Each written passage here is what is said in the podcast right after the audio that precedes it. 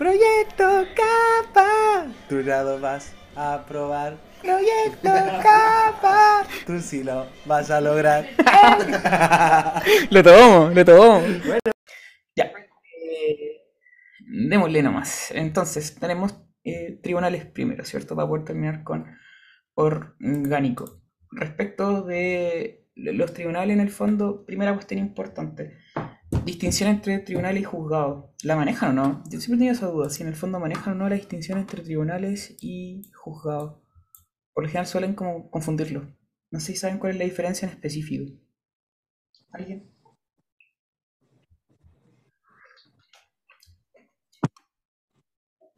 ¿No? Por lo general, por ejemplo, se refieren a, a los tribunales de familia, cuando los tribunales de familia no son tribunales, son más bien juzgados. ¿Ya? Lo mismo que los tribunales de garantía, que en realidad no son tribunales tampoco, sino que serían juzgados. Ahora, dentro de todo, eh, en realidad el, tribunal viene siendo el, género, ¿cierto? Eh, y hay tribunales propiamente tales, entre comillas, y van a haber también juzgados. La diferencia está en la, en la denominación, siendo súper detallista y específico, en que los tribunales son colegiados ya y los juzgados son tribunales donde la función jurisdiccional se ejerce de manera unipersonal. En familia, no sé dónde son ustedes, entiendo que la mayoría es de Talca, eh, pero en familia, por ejemplo, acá en Talca hay como 8, 9 jueces. En el juzgado de familia, eh, son como 8 o 9 jueces. Pero aun cuando en el fondo sea de composición múltiple, ¿cierto? El tribunal, porque hay varios jueces en el mismo tribunal, lo cierto es que en ese tribunal en específico se ejerce la función jurisdiccional de manera unipersonal porque en cada sala solamente hay un juez. De ahí que en el fondo se llame juzgado de familia y no tribunal de familia. Lo mismo pasa con garantía, ¿cierto? Donde también se ejerce la función jurisdiccional de manera unipersonal, a pesar que en el fondo en garantía siempre hay muchos más jueces que están como en distintas salas, ¿vale? Esa es la primera distinción que en el fondo es importante eh, hacer para poder denominar bien a, a los distintos tribunales que eventualmente le llegasen a preguntar sobre ello. Eh, y de hecho, esa denominación está en el artículo 5 del Código Orgánico de Tribunales como reconocido. En fin, eh, los tribunales de justicia, a nivel ya como genérico, podemos definirlos como órganos públicos establecidos por la ley para los efectos de ejercer la función jurisdiccional. ¿ya? Vimos cierto la diferencia entre lo que es un tribunal y un juzgado. Eh, insisto, lo importante es quién ejerce la función jurisdiccional, si se ejerce de manera unipersonal o de manera colegiada. Respecto de la clasificación de los tribunales, está en el... Bueno, la única clasificación legal es la que está en el artículo 5 del COT, que es la que tienen que manejar sí o sí, y que dice relación con la naturaleza de los tribunales, o bien con la generalidad de asuntos que a ellos les corresponde conocer. De ahí que en el fondo tengamos tribunales ordinarios, especiales y los arbitrales. Los arbitrales no entran en la UTAL, entonces como que aquí no los menciono. Si a ustedes le entran en su grado, si no son de la UTAL, bacán, estudiarlo, pero aquí no, porque si no, no demoramos mucho. Respecto de los ordinarios, eh, vamos a tener la Corte de Apelaciones, la Corte Suprema, los ministros y presidentes de Corte, entre paréntesis ahí son tribunales unipersonales de excepción, pero el artículo quinto del COD habla de ministro y presidente de corte, entonces ustedes tienen que hablar de ministro y presidente de corte porque esa es la denominación real, más que lo resumamos, ¿cierto? Tribunal Unipersonal de Excepción. Luego tenemos los juzgados de letras, el Tribunal Oral de lo Penal y el juzgado de garantía. Todos ellos son ordinarios, ¿vale? ¿Por qué? Porque conocen de la generalidad de los asuntos. Y una particularidad, además, adicional, es que todos estos tribunales ordinarios están regulados en el Código Orgánico de Tribunales. Distintos son los tribunales especiales, que son aquellos que atienden solamente, o sea, que no atienden a la generalidad de asuntos, ¿cierto? Sino que atienden a materias determinadas. Y que además no están regulados en el COT, sino que están regulados en leyes especiales. Por ejemplo, los juzgados de familia, ¿cierto? Están en la 19.968 que crea los tribunales de familia. Juzgados de letras del trabajo aparecen en el Código del Trabajo, entre otros, ¿vale? Eh, y tenemos como especiales, hay que distinguir aquellos que pertenecen al Poder Judicial y aquellos que están fuera del Poder Judicial. Dentro de los que están dentro del Poder Judicial tenemos al juzgado de familia, insisto, juzgados no tribunales, juzgados de letras del trabajo, juzgados de cobranza laboral y previsional, que siempre se les va ese nombre porque es medio largo y que son más bien excepcionales, ¿cierto? No están en todas las regiones. Tribunales militares en tiempos de paz. Fuera del Poder Judicial podemos encontrar otros tribunales, como por ejemplo los juzgados de policía local, que son más bien de eh, dependencia municipal, ¿ya? la MUNI es la que se hace cargo de ello. los tribunales tributarios aduaneros, ¿cierto? Los tribunales electorales, calificadores de elecciones, entre otros, tribunal de libre competencia, bla, bla, bla, bla, ¿vale? Em, luego hay otras clasificaciones que ya no son legales, sino que son más bien doctrinarias, son importantes manejarlas. Por ejemplo, de acuerdo a la composición, ¿cierto? Tenemos los unipersonales, juzgados de letras, unipersonales de composición múltiple, que son aquellos donde la función jurisdiccional se ejerce de manera unipersonal, ¿cierto? Pero que hay varios jueces dentro del mismo tribunal, por ejemplo, juzgados de familia, juzgados de garantía, eh, y los colegiados. Y ahí el mejor ejemplo, ¿cierto? Son los top, o bien las mismas cortes de apelación y la Corte Suprema.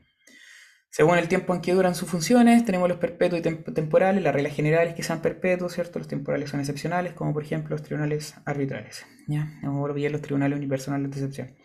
Según el lugar que ocupan en la jerarquía, tenemos los superiores y los inferiores, superiores son las cortes, los inferiores todo el resto.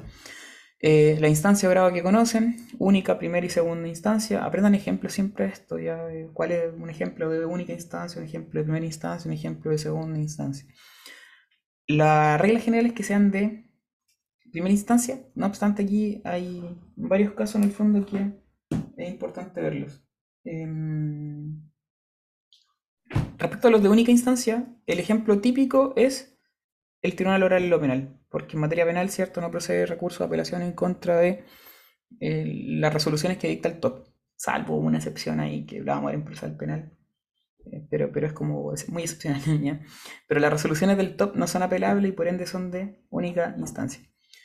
Eh, recordar que la instancia, ¿cierto?, está ligada estrechamente a lo que el recurso, a la procedencia del recurso de apelación. Los de primera instancia son aquellos que son susceptibles de recurso de apelación, ¿cierto? Y, por ejemplo, tenemos los eh, tribunales de letras, los juzgados de letras, perdón, que son de primera instancia. Em, y respecto a los de segunda instancia, ¿cierto? Tenemos la típica, el típico caso, que son las cortes de apelaciones, que les toca fallar los recursos de apelaciones que se presentan. Esa es como la otra clasificación que es relevante. Eh, atendido que ya en el fondo pasaron por orgánico, se supone, ¿qué es una instancia? ¿Alguien se acuerda? ¿Alguien podría responder qué es lo que es una instancia? Es pregunta clave y si no se la saben, lo más probable es que reprueben el grado. Cada uno de los grados de conocimiento. ¿Y qué implican esos grados de conocimiento para efecto de la instancia? Se conoce tanto eh, los hechos como el derecho. Muchas gracias, Katy. Bien. Eh, después tenemos, eh, según la naturaleza de las resoluciones, los de derecho y los de equidad. Ya, bajamos eh, relacionarlo ahí con el, con el principio cierto de inexcusabilidad que también se ve en orgánico. Y luego, según el conocimiento de derecho que tengan, tenemos los tribunales legos y los tribunales letrados. Por regla general, ¿cierto? Son letrados. luego hay reglas de subrogación e integración eventualmente en caso de que no esté presente el juez que eh, está instalado, ¿cierto?, en funciones en un tribunal en específico. No me dan la paja de explicar cada una porque me parece que no es necesario. Eh, lo importante es que entiendo la diferencia en cuanto a que la subrogación es el reemplazo automático que opera por el solo ministerio de la ley respecto de un juez o tribunal colegiado y que estén impedidos para el desempeño de sus funciones. Se suelen asimilar mucho los conceptos tanto de subrogación e integración. La diferencia es que la subrogación en el fondo es un reemplazo de un tribunal por otro. ¿vale? uno subroga en el fondo, o un juez bien subroga al otro. La integración, en cambio, se da en tribunales colegiados, esto sí es para los colegiados, eh, cuando en el fondo parte de los miembros, ¿cierto?, no estén posibilitados de conocer de una causa eh, o de un asunto. Entonces ahí lo que se provoca es integración, ¿cierto? Sobre todo en las Cortes de Apelación y Corte Suprema, y hay reglas de integración. Esas reglas en cuanto a las Cortes de Apelación y las Cortes Supremas tienen que aprendérselas. Acá los que van a integrar son los miembros no inhabilitados del mismo tribunal, es decir, otro ministro en el fondo que no esté inhabilitado, fiscales judiciales, o bien abogados integrantes, ¿cierto? Que son eh, una institución nefasta, pero necesaria hoy en día porque si no, no se vería ninguna, ninguna causa. Em, y en las cortes de apelaciones se da un, algo medio típico y es que, por ejemplo, si hay cortes que no puedan funcionar por X razón, en base al principio de, la base jurisdiccional de la continuidad, ¿cierto? Es necesario que esto se mantenga en, funcionamiento el Poder Judicial eh, y se permite ahí la subrogación de corte, donde, por ejemplo, no sé, la Corte de Rancagua subroga la de Talca, hay un juego, hay un pareo de, las Cortes de Apelación. La de San Miguel subroga, obviamente, a, a Santiago, ¿cierto? Y viceversa. Eh, pero son en esos casos las subrogaciones hablamos cuando es completamente cierto el, tribunal que no puede funcionar.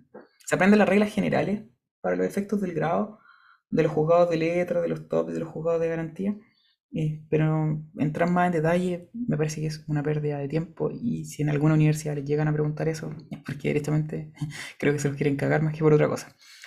Bien, tribunal ordinario. Eh, respecto de los juzgados de garantía y los top, los vamos a hacer súper corta porque en el fondo esto se ve en procesal penal. Los juzgados de garantía son tribunales unipersonales, ¿cierto? En cuanto a su funcionamiento, porque ejerce la función jurisdiccional de manera unipersonal, pero son colegiados en su composición, porque son varios jueces, ¿cierto?, dentro del mismo tribunal, que ejercen facultades sobre una comuna, agrupación de comuna y conocen en única o primera instancia todos los asuntos penales que señala el Código Procesal Penal. Acá la regla general es que los juzgados de garantía sean de única instancia. Excepcionalmente procede el recurso de apelación. ¿Vale?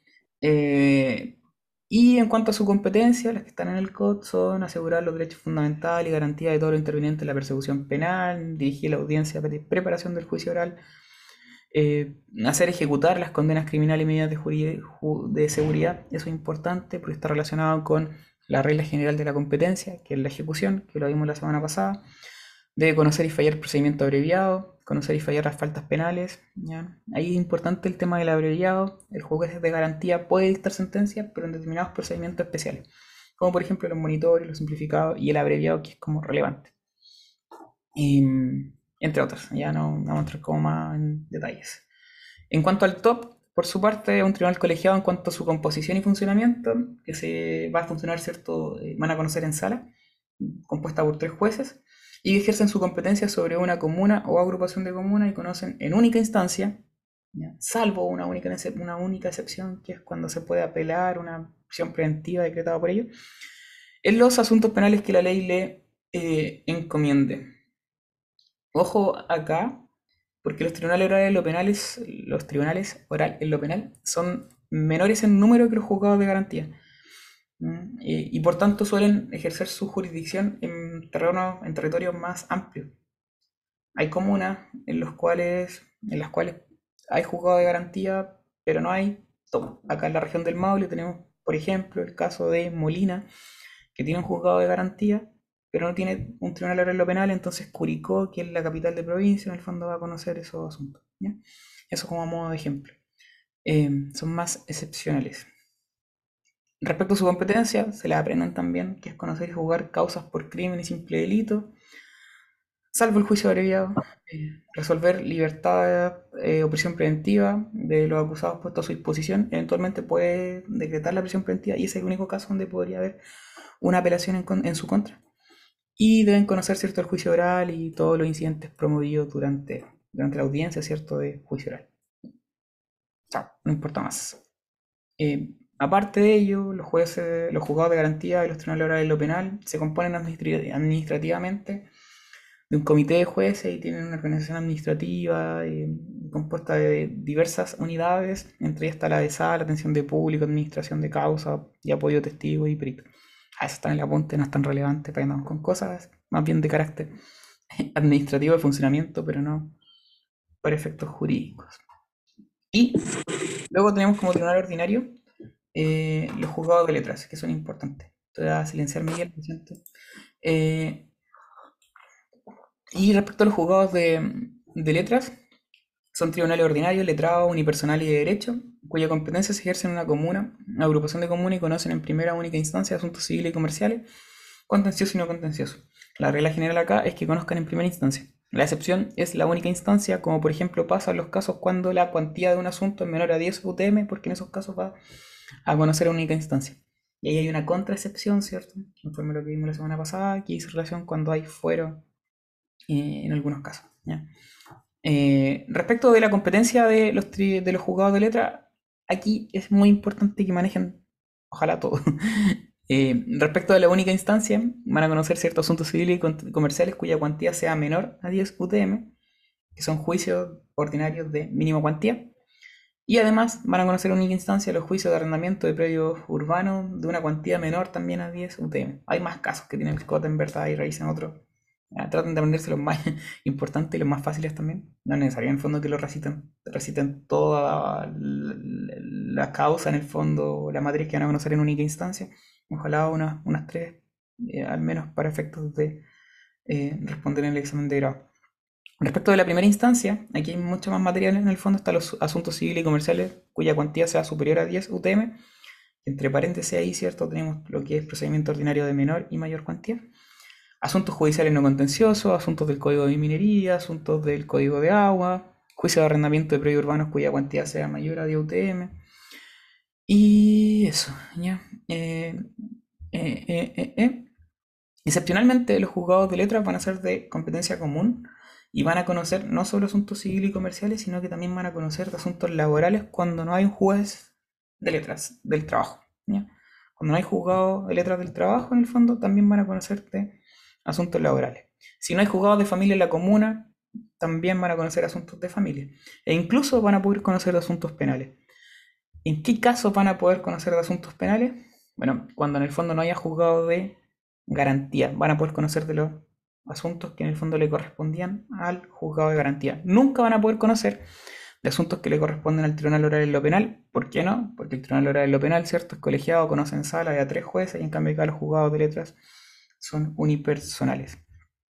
Y además pueden conocer asuntos penales que eh, recaigan sobre hechos que hayan sido cometidos con anterioridad a la fecha de entrada en vigencia del Código Procesal Penal. En la diapo dice CPC, está mal esa weá. Ahí lo cambian ustedes. Antes de la entrada en vigencia de, la reforma procesal penal, que fue en el año 2000. Eso, eso, eso, eso. Em, los juzgados de letra entre sí también se clasifican en, de tres formas, de una manera más bien jerárquica, entre los que son de comuna, agrupación de comuna, los que son capital de provincia y los que son asientos de corte. Luego tenemos los tribunales unipersonales de excepción. Aquí sí que no me voy a centrar en nada. Eh, lo importante es que son temporales, son de unipersonales, obviamente, de derecho, eh, y ejercen su facultad en primera instancia respecto de aquellos asuntos en que la ley expresamente les da competencia. Hay cuatro tipos de tribunal unipersonal de excepción, o presidente ministro de corte, que son los ministros de corte de apelación, el presidente de la corte de apelación de Santiago, el ministro de corte suprema y el presidente de corte suprema. Traten de aprenderse algunas de las materias en las cuales en el fondo van a conocer ellos. Es importante, en el caso de los ministros de Corte de Apelaciones, cuando conocen de las demandas civiles que se entalen en contra, perdón, en los casos donde tenga parte, donde sea parte o tenga intereses, por ejemplo, el presidente de la República, expresidente, senadores, diputados, bla, bla, bla, bla, porque está vinculado con lo que es el fuero mayor. ¿Y por qué es importante el fuero mayor? Porque el fuero mayor, siendo una regla especial de la competencia, modifica la jerarquía del tribunal que conoce, ¿cierto? Y eso está íntimamente vinculado con lo que es la competencia absoluta, que es una cuestión que muy, probable muy probablemente les puedan preguntar en un examen de grado. Bien, el otro caso se aprenden uno o dos casos, ¿no? Donde entren a conocer esto, tribunal unipersonal de excepción, no es mayormente relevante. Respecto a Corte de Apelación y Corte Suprema, la vamos a hacer súper corta, porque en el fondo acá, eh, si bien es muy preguntable, esto se vuelve a ver obviamente en lo que es recursos civiles, y quizá ahí tiene mayor sentido o no sé, se entiende mejor. Respecto a las cortes de apelaciones, no se le olvide que son 17. ¿ya? Pregunta básica, pero realmente lo dan como puta, por, por, sabido y se le olvida y no, son 17. Eh, es una por región. Eh, porque Chile en el fondo tiene 16 regiones. Eh, y en el caso de Santiago, ¿cierto? Se agrega una adicionalmente porque está la corte de San Miguel, ¿vale? Pero son 17 en total. Corte Suprema, una sola, ¿cierto? ¿Dónde se ubica la Corte Suprema? Según el COT, no es que se ubique en Santiago, la Corte, según el COT, la Corte Suprema se ubica en la capital del país, que es consecuencialmente Santiago, ¿vale? Eh, pero es la capital del país. Algún día cuando Talca sea capital de Chile, en el fondo, la vamos a tener que mover.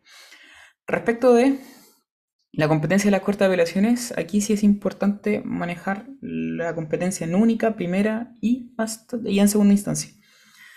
¿Ya? Eh, no voy a entrar a profundizar el contenido de cada uno, eh, pero hay distintas materias en las cuales va a conocer en única instancia, que son principalmente los recursos que conoce, que son más bien de carácter legal, que son de derecho eh, y que no constituyen instancia, como por ejemplo el recurso de nulidad penal o laboral, la casación en la forma, entre otras. En primera instancia, acá son importantes las garantías, o sea, las acciones constitucionales, amparo, protección, amparo económico también. Y en segunda instancia va a conocer, eh, obviamente, cierto, de los recursos de apelación que se presenten en contra de los tribunales inferiores, en asuntos civiles, de familia, de trabajo, en actos no contenciosos, eh, incluso contra los jueces de garantía, ¿cierto? Eventualmente, ¿ya? Em, ya, eso, eso, eso. Y puede conocer tanto en sala como en pleno. En la diapo dice plano, no sé por qué, ya, la voy en pleno.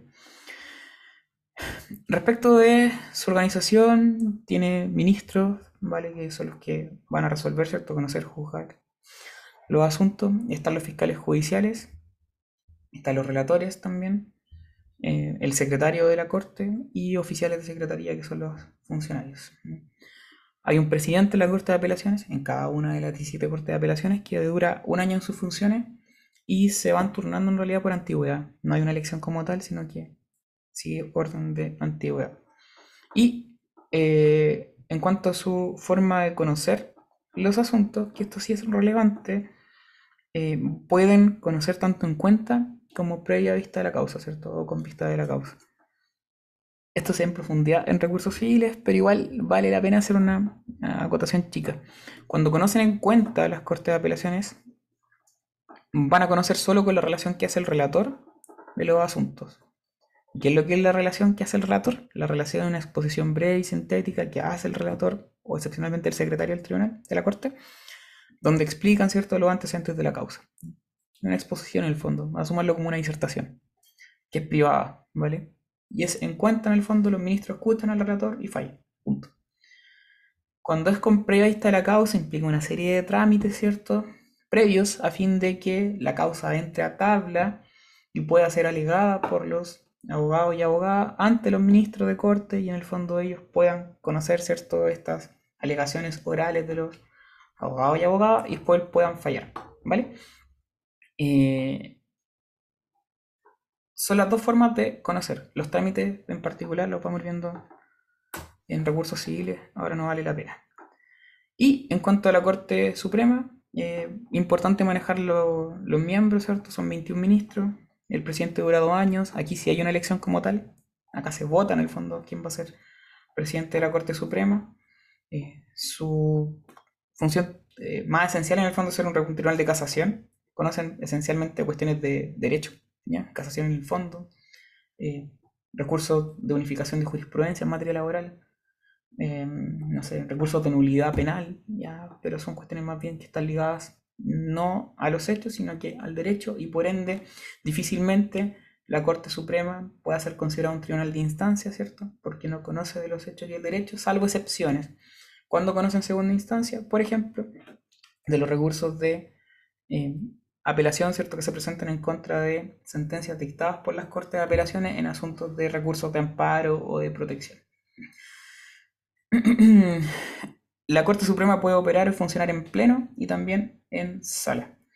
Eh, la regla general es que sean sala, son salas especializadas y que hay una diferencia con las Cortes de Apelaciones. Las Cortes de Apelaciones no tienen salas especializadas, entonces puede que en una sala específica de Corte de Apelaciones estén viendo cuestiones penales cuando ninguno de los, ministros eh, puede que en el fondo maneje mucho el tema.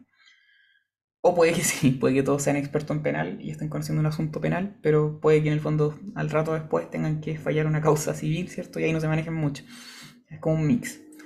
Eh, en la Corte Suprema no, son salas especializadas, tenemos la sala civil, la sala penal, la sala constitucional o de lo contencioso administrativo. Apréndanse los nombres porque esto es típico. ¿ya? Eh, ¿Cómo funcionan las cortes? eh, la Corte Suprema funciona en salas, ¿cierto? La regla general. Y son estas tres salas. Sin perjuicio cuando hay funcionamiento extraordinario, porque el presidente de la Corte Suprema así lo determina y lo considera necesario, se agrega una cuarta sala que es la sala mixta o sala laboral también que se le llama. En cuanto a la competencia, los asuntos que deben conocer estas salas, ya no es relevante, ya no, no, se, metan mucho en esas cuestiones de qué es lo que conoce la sala civil, la sala penal, la sala constitucional o la sala, la sala laboral o mixta. Ya, en particular no es tan relevante. Lo que sí es relevante es que manejen la competencia exclusiva de la Corte Suprema, es decir, de qué materia o qué recursos van a conocer exclusivamente ellos.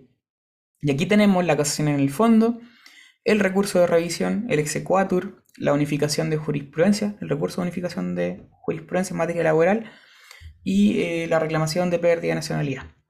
Son asuntos los cuales tiene competencia exclusiva la Corte Suprema. Antiguamente también tenía competencia exclusiva en la entrega de los títulos, ¿cierto? Hoy en día igual se mantiene porque en el fondo la Corte Suprema entrega el título, pero se puede hacer, ¿cierto?, en regiones también tramitando lo correspondientemente. Eh, y eh, en cuanto a su organización, tenemos ministros, ¿cierto? Hay fiscales judiciales, secretarios, prosecretarios, relatores, bibliotecarios. Em, eso, eso, eso, eso, eso, eso, eso. Y el funcionamiento puede ser ordinario, tres salas, extraordinario, cuatro salas. Y acá lo importante es que para el funcionamiento extraordinario la decisión corresponde exclusivamente al presidente de la Corte Suprema. Distinto en el caso de las Cortes de Apelaciones, que también hay un funcionamiento ordinario y extraordinario, pero ahí depende de un cálculo matemático de cuán atareados están, cuántas causas atrasadas tienen. Eh, y ahí en el fondo, cuando tienen mucho atraso, ¿cierto? Van a poder operar de manera extraordinaria las Cortes de Apelaciones. En la Corte Suprema es decisión del presidente. Y en cuanto a los tribunales especiales, ya aquí vamos a pichanguear, vamos a, vender la pomada porque aquí ya no, no, vale la pena seguir, yo creo. Con los tribunales ordinarios menos perfectos del grado basta, salvo que en su comisión, ¿cierto? Hayan profes que son medio hueviados con los tribunales especiales y ahí ya obviamente después los repasan, los estudian porque tampoco es tanta la materia que en el fondo implica. Eh, de hecho, acá dentro de los tribunales especiales son dos lo importante que el juzgado de familia y el juzgado de letras del trabajo. En cuanto a los juzgados de familia, ya dijimos, están regulados, ¿cierto? La ley 19.968. Eh, importante manejar la competencia en el fondo de ellos y también se organizan, al igual que los tribunales penales, en distintas unidades administrativas que tenemos eh, la, unidad de sala, atención de público, mediación, servicio, administración de causa y también de cumplimiento. Eso, eso, eso, eso. Insisto, aquí pichanguear no es como ya, chao, no vale la pena seguir. Y en cuanto a los auxiliares de la Administración de la Justicia, la verdad es que eso ni siquiera eh, lo vamos a ver porque qué paja más grande. Eh, efectos de la UTAL, esto no, no, entra, así queda lo mismo. No sé si alguien le entrará eh, manejar como lo del COT, lo básico, los conceptos, con eso se puede chamullar harto.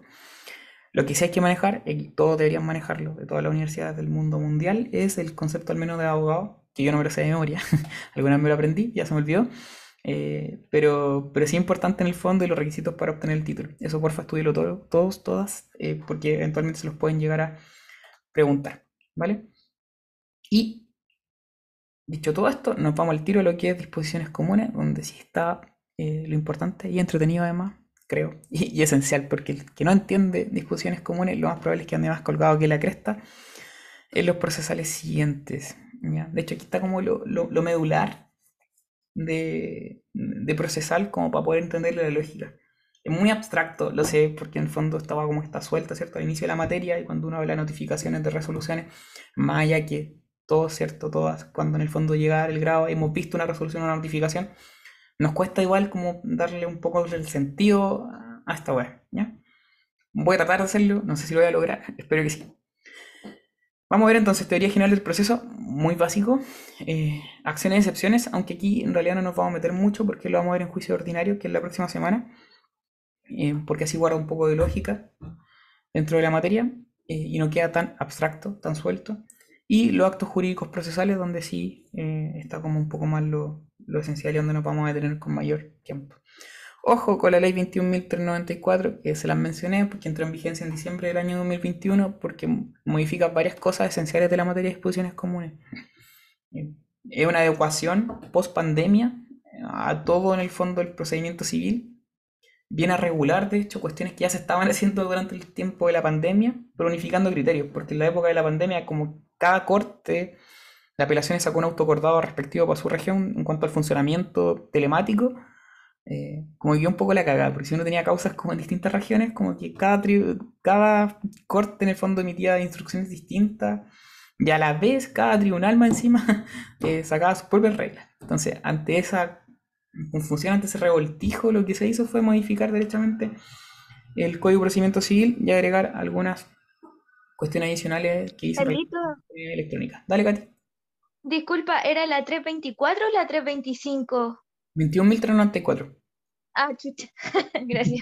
Es que vieron, eh, ojo, ojo, en cuanto a esa acotación también, eh, no es menor porque vieron caleta de leyes que en el fondo surgieron también durante la época de pandemia que buscaban regular también esto, como por ejemplo la 21.226 que se metió con los términos probatorios en pandemia.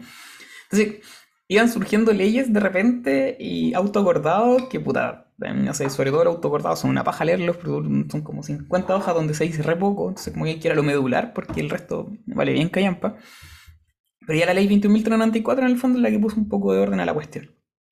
Modificó no solamente el Código de Procedimiento Civil, sino que también otro, otro, otro, otra, otra ley en el fondo que dicen que tienen contenido procesal, como por ejemplo la ley 19.968, que es de los juzgados de familia, pero filo, eso no nos interesa para estos efectos, así que eh, callan pita.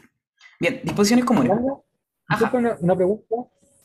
Oye, en la, la 21394 engloba todas estas otras modificaciones chicas que se hicieron, tanto por los tribunales en específico y por las otras leyes más particulares. Ajá. Y entonces con la pura 394, 21394 bastaría como para actualizar el... Sí, el- sí, bueno, basta nuevas con eso. Basta con eso. Es como echarle un vistazo a la 21.394. De hecho, no es tanto lo que modifica siendo realista lo que es el Código de Procedimiento Civil. ¿Ya? Pero son modificaciones importantes. De todas formas, aquí las vamos a ir mencionando. Puta, si tienen el código al lado, agárrenlo en el fondo, vayan marcando los artículos donde en el fondo hay que agregar cosas. ¿Ya? Eh, como para evitar como la doble paja, ¿cierto? Estar haciéndolo dos veces. De todas formas, eh, en el, en, en la web de Spotify, en el podcast, como que en algún momento con el Seba, hicimos como una un pequeño resumen en cuanto a las modificaciones más relevantes que solamente están, o sea, están ahí las modificaciones nomás, que se hicieron al, al CPC y también al CPP, por si quieren como escucharlo. Pero aquí igual lo vamos a hacer obviamente referencia, ¿vale? Em, ya, disposiciones comunes. ¿Qué son las disposiciones comunes? Un conjunto de normas reguladas en el libro primero del Código de Procedimiento Civil. ¿Cómo se llama el libro primero del Código de Procedimiento Civil? Disposiciones comunes a todo procedimiento. ¿ya? Que tienen aplicación general en todo procedimiento que regula el CPC y todo procedimiento especial también, de manera supletoria, ¿cierto? Eh, cuando hablamos de que son un conjunto de normas que regulan ciertas materias, lo importante es manejar también qué materia regula las, dispo- las disposiciones comunes.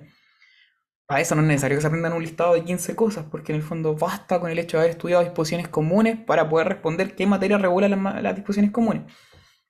Y entre ellas tenemos comparecencia en juicio, notificaciones, actuaciones judiciales, rebeldía, resoluciones judiciales, incidentes, ¿vale? Que es como lo que vamos a ver ahora. Pero también regulan cuestiones que dicen relación con otros ramos y que son importantes. Por ejemplo, regulan recursos. ¿ya? ¿Qué recursos regula las disposiciones comunes? ¿Qué, recursos aparecen dentro del artículo 1 del, del CPC hasta el 253, creo que? 252, no me acuerdo. ¿Qué recursos aparecen regulados ahí?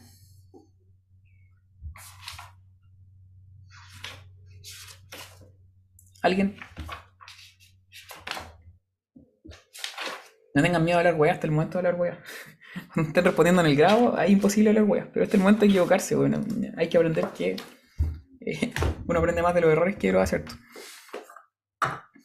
¿Qué recursos aparecen en las disposiciones comunes? Regulados. La reposición, la apelación, el recurso de hecho. Ya, bien. ¿Otro? Que no era un recurso realmente. La nulidad procesal. La unidad procesal es un medio mecanismo de impugnación, pero no recurso. Así que no lo, no lo vamos a considerar, pero, pero un mecanismo de impugnación efectivamente. ¿ya? Estoy hablando de recursos como tales, es decir, que ataquen resoluciones. Hay uno que, no- que se menciona como un recurso, pero que no es un recurso realmente, sino que se habla aquí de un remedio procesal. ¿No? Ya. La aclaración, rectificación y enmienda. La rectificación enmienda. El típico aire, ¿cierto? Que también aparece ahí regulado, ¿ya? Artículo 180 en adelante, ¿ya? Eh, bien. Y eh, también se regula ejecución. La ejecución de resoluciones.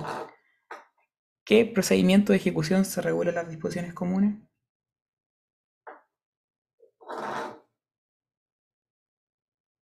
El cumplimiento incidental. Sí, muy bien. ¿ya? Por eso son importantes estas porque en el fondo son supletorias a todo procedimiento. De hecho, de repente se complican caleta. Eh, Pasa que después terminan de dar sus grados, ¿cierto? Pasan su, su examen y después me empiezan a mandar preguntas por WhatsApp, que de repente son como, oye, salió esta resolución de, no sé, la Corte de Apelaciones, ¿cómo se ejecuta? Cuando, no sé, en recursos de protección. ¿Cómo hay que pedir cumplimiento incidental? ¿Y por qué? Porque en el fondo estamos hablando de eh, disposiciones comunes a todo procedimiento. ¿Ya? Por eso es importante manejar bien estas cuestiones.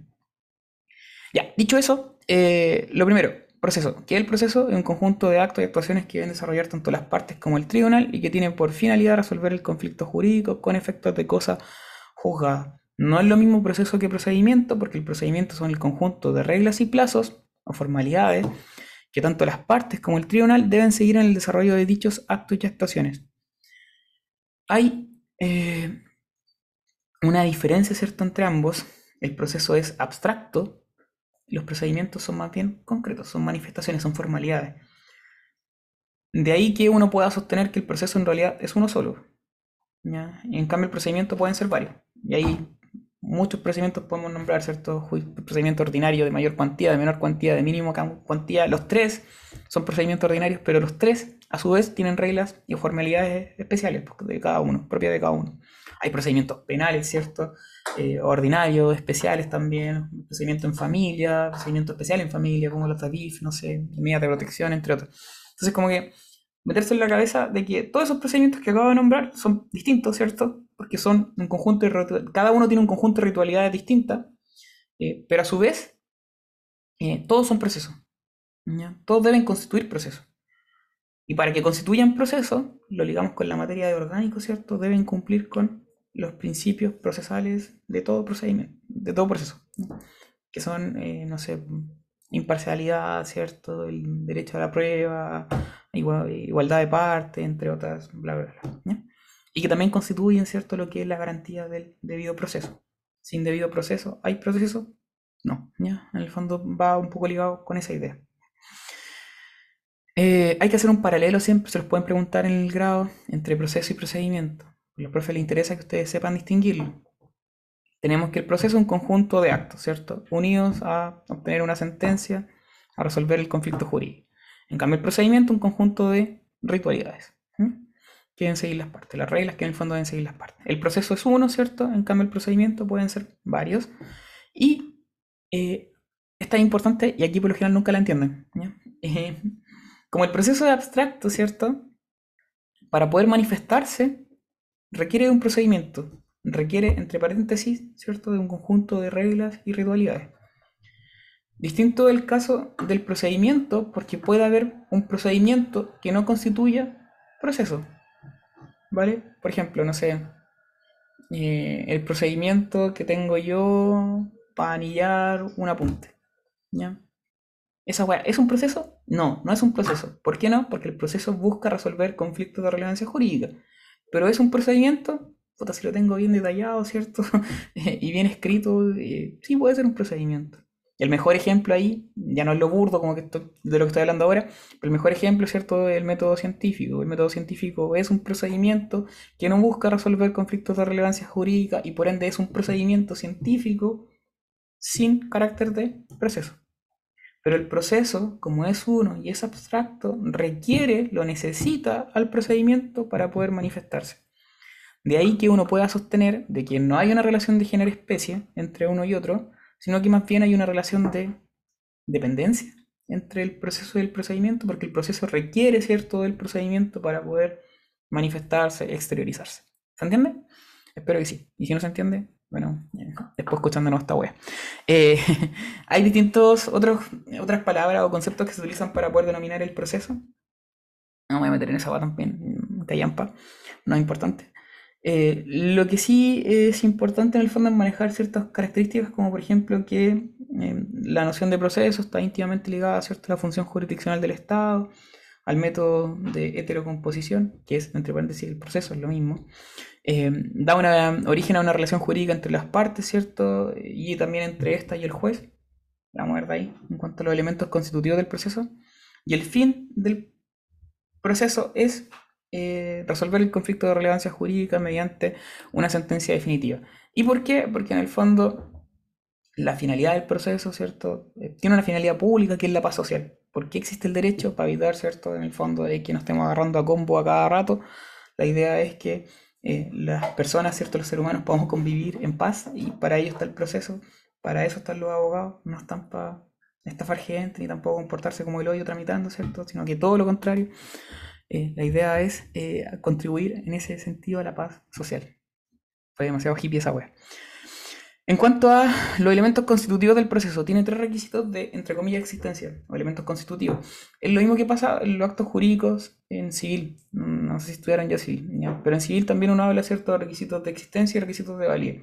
Aquí es un poco lo mismo, es como análogo. Tenemos elementos constitutivos y elementos de validez. En cuanto a los elementos constitutivos del proceso están las partes, el juez y el conflicto jurídico. Tanto las partes como el juez son como los elementos subjetivos del proceso, ¿cierto? Y el conflicto jurídico vendría siendo como lo objetivo. Las partes, por favor, apréndansela bien porque es una cuestión que se las suelen preguntar mucho. em, tanto el concepto, ¿cierto? Como también la clasificación. En cuanto a su clasificación, tenemos las partes activas, pasivas, formal, material, directa, indirecta. Eh, no me voy a centrar mucho más en eso. En cuanto a la capacidad, el Código de Procedimiento Civil nada dice respecto de la capacidad de las partes, pero en el fondo eh, se aplican las reglas generales en el sentido de que todos pueden ser parte, eh, incluidos los incapaces. El problema es que no todos pueden actuar válidamente en el proceso siendo incapaces. Por ejemplo, un niño, ¿cierto? Niña que tiene dos años de edad, tiene capacidad, ¿cierto?, para ser parte en el proceso, eh, pero no va a poder comparecer personalmente a demandar de alimentos al papito corazón, ¿cierto?, que tiene eh, como progenitor. Va a tener que comparecer, ¿cierto?, representado eh, a través de la persona que tiene el cuidado personal un poco lo mismo que dice relación con lo que es materia civil. Y eh, la regla general en este sentido es que las personas actúen patrocinadas y representadas por personas habilitadas. La vamos a ver también al toque en unos 5 minutos más. Tenemos entonces capacidad para ser parte, que vendría siendo una capacidad de goce. Tenemos la capacidad procesal, que se refiere más bien a una capacidad de ejercicio, ¿cierto? Y el jus postulandi, que es otro tipo de capacidad que hizo relación con el derecho a pedir. Jus, derecho, postulandi, pedir. El derecho para poder pedir en juicio. Y ese jus postulandi no lo tiene cualquier persona, ¿cierto? Sino que al menos tiene que ser un mandatario judicial. Y ahí se establecen cinco casos de personas que pueden comparecer a pedir en juicio. Y que también los vamos a mencionar más adelante, ¿cierto? Pero están los postulantes, las corporaciones de asistencia judicial, los estudiantes de derecho que hayan curso, o sea, de tercero en adelante, abogados, eh, procurador del número y me falta uno. ¿Quién se acuerda cuál es el otro? Me falta uno. Postulante, procurador del número, estudiante, ah, y los egresados de derecho, al me- o sea, no más de tres años después de dar su último examen, ¿vale? Todos ellos pueden ser procuradores, entre comillas, mandatarios judiciales, porque tienen jus postulante. En el ejemplo que les di, ¿cierto? La mamá que en el fondo comparece en representación de su hijo a demandar al alimento en contra del progenitor, el niño o niña tiene capacidad para ser parte, ¿cierto? Y por eso en el fondo se está pidiendo su favor. La madre es la que tiene capacidad procesal, ¿cierto? Porque ese niño o niña no tiene capacidad procesal. La madre sí, entonces comparece en su representación. Pero la madre no va a tener jus postulandi, ¿cierto? Porque probablemente no sea abogada. ¿Y qué es lo que va a tener que hacer? Contratar, ¿cierto? A un abogado que tenga dicha capacidad para que en el fondo la actuación en el proceso sea válida. Así como juega los tres elementos. Pregunta, antes de seguir. ¿Cómo se alega la falta de capacidad del demandante?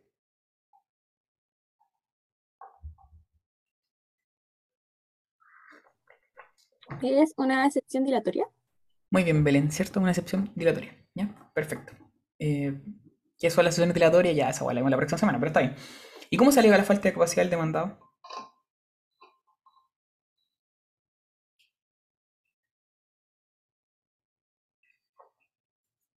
Está más peluda. ¿Cómo se alega la falta de capacidad del demandado?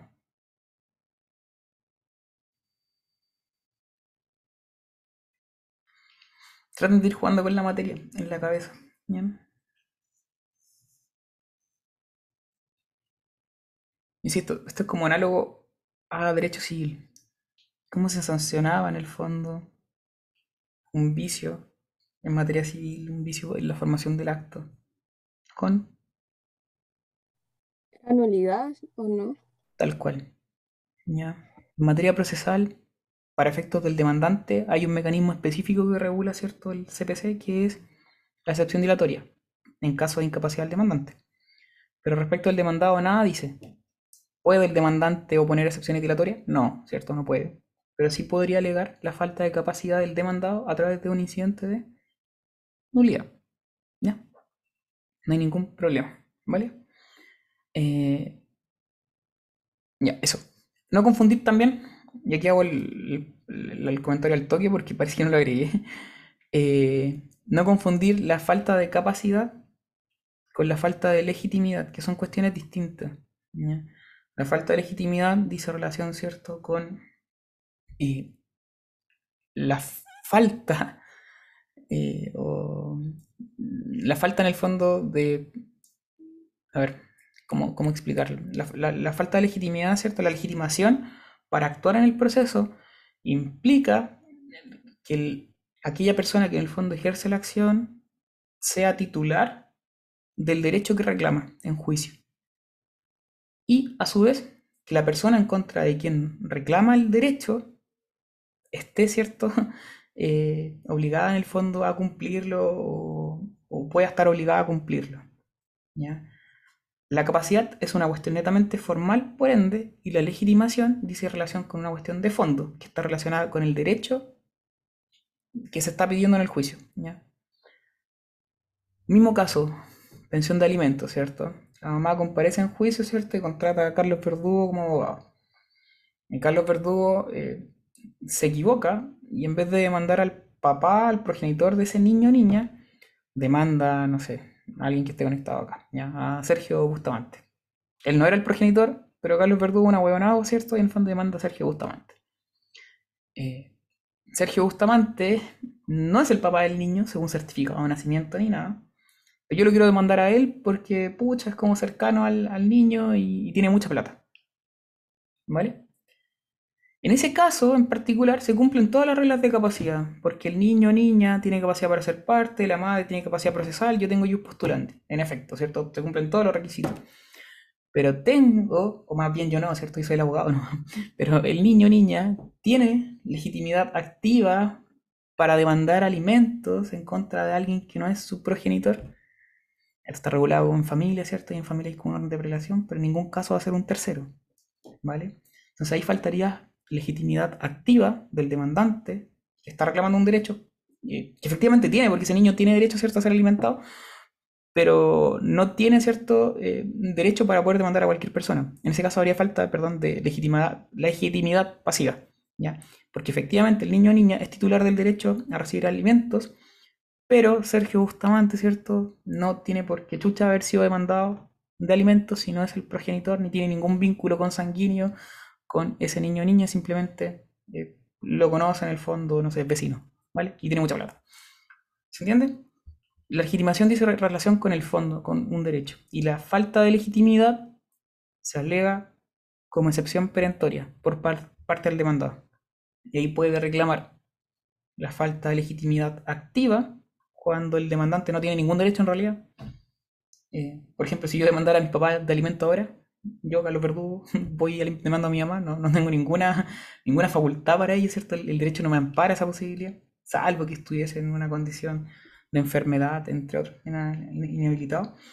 Eh, pero no la tengo, ya en ese caso a mí me faltaría legitimidad activa. O también puede ser falta de legitimidad pasiva en el caso, por ejemplo, que les planteaba de mandar a Sergio Bustamante, no tiene ni nada que ver con ese niño o niña. Katy,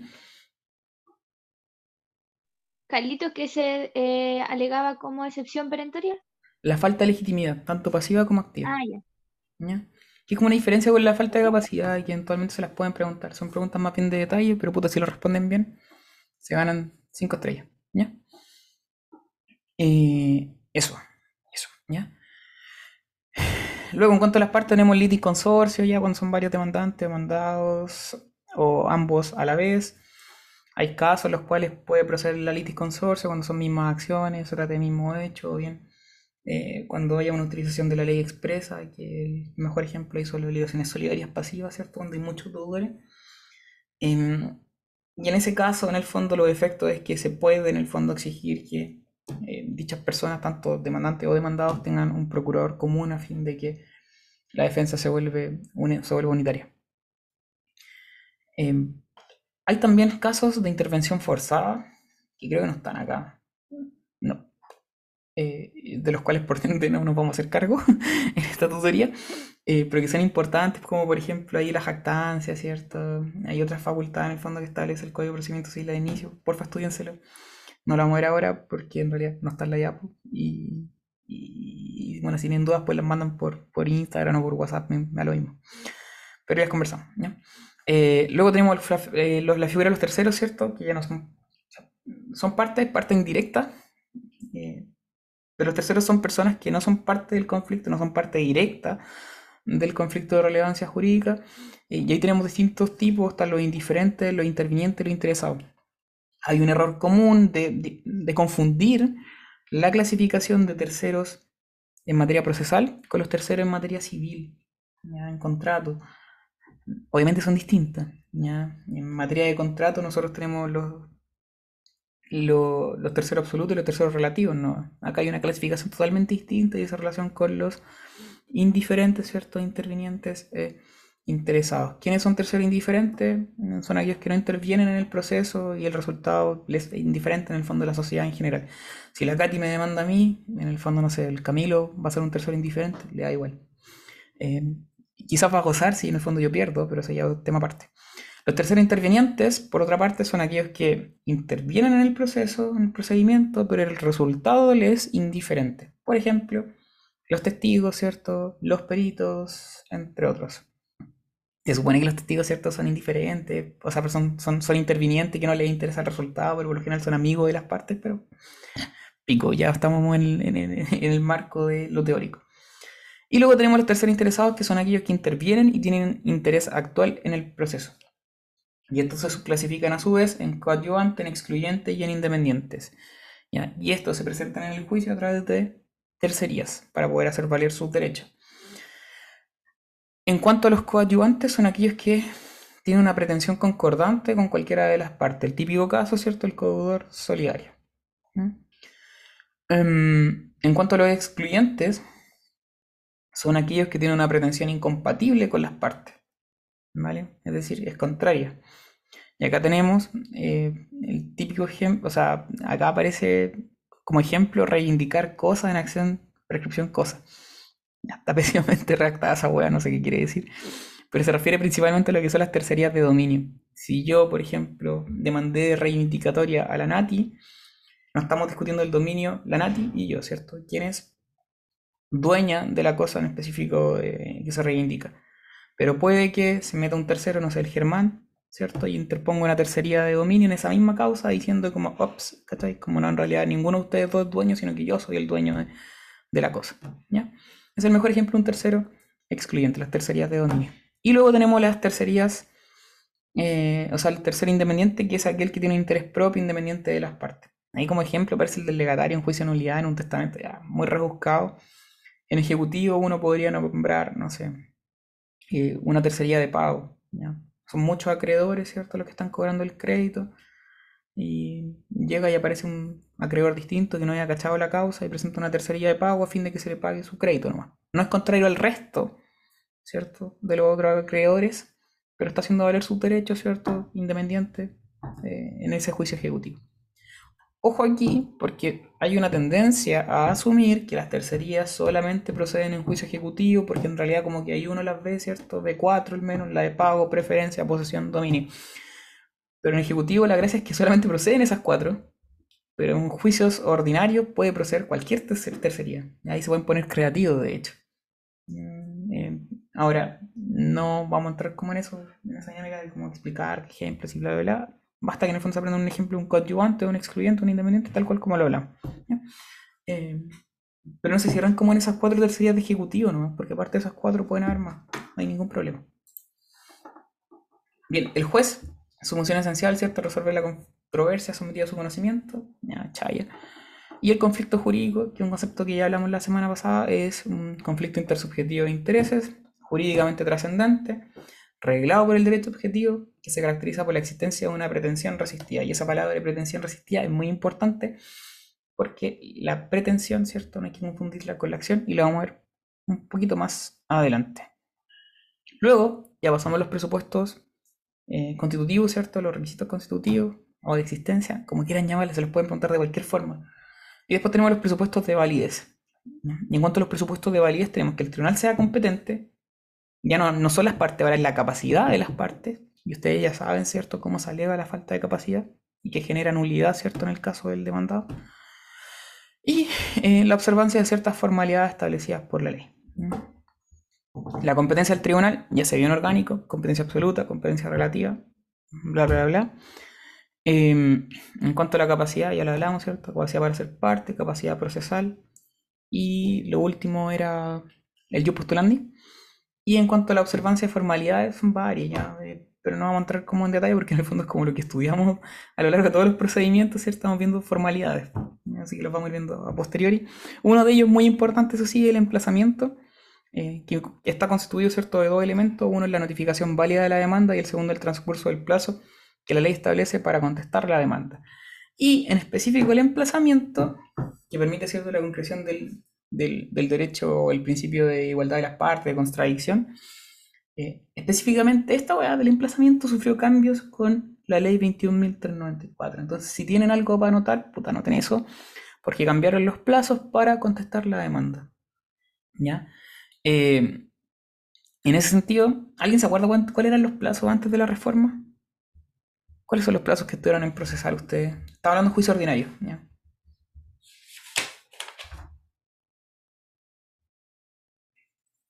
¿Alguien se acuerda cuál era el plazo para contestar la demanda en juicio ordinario?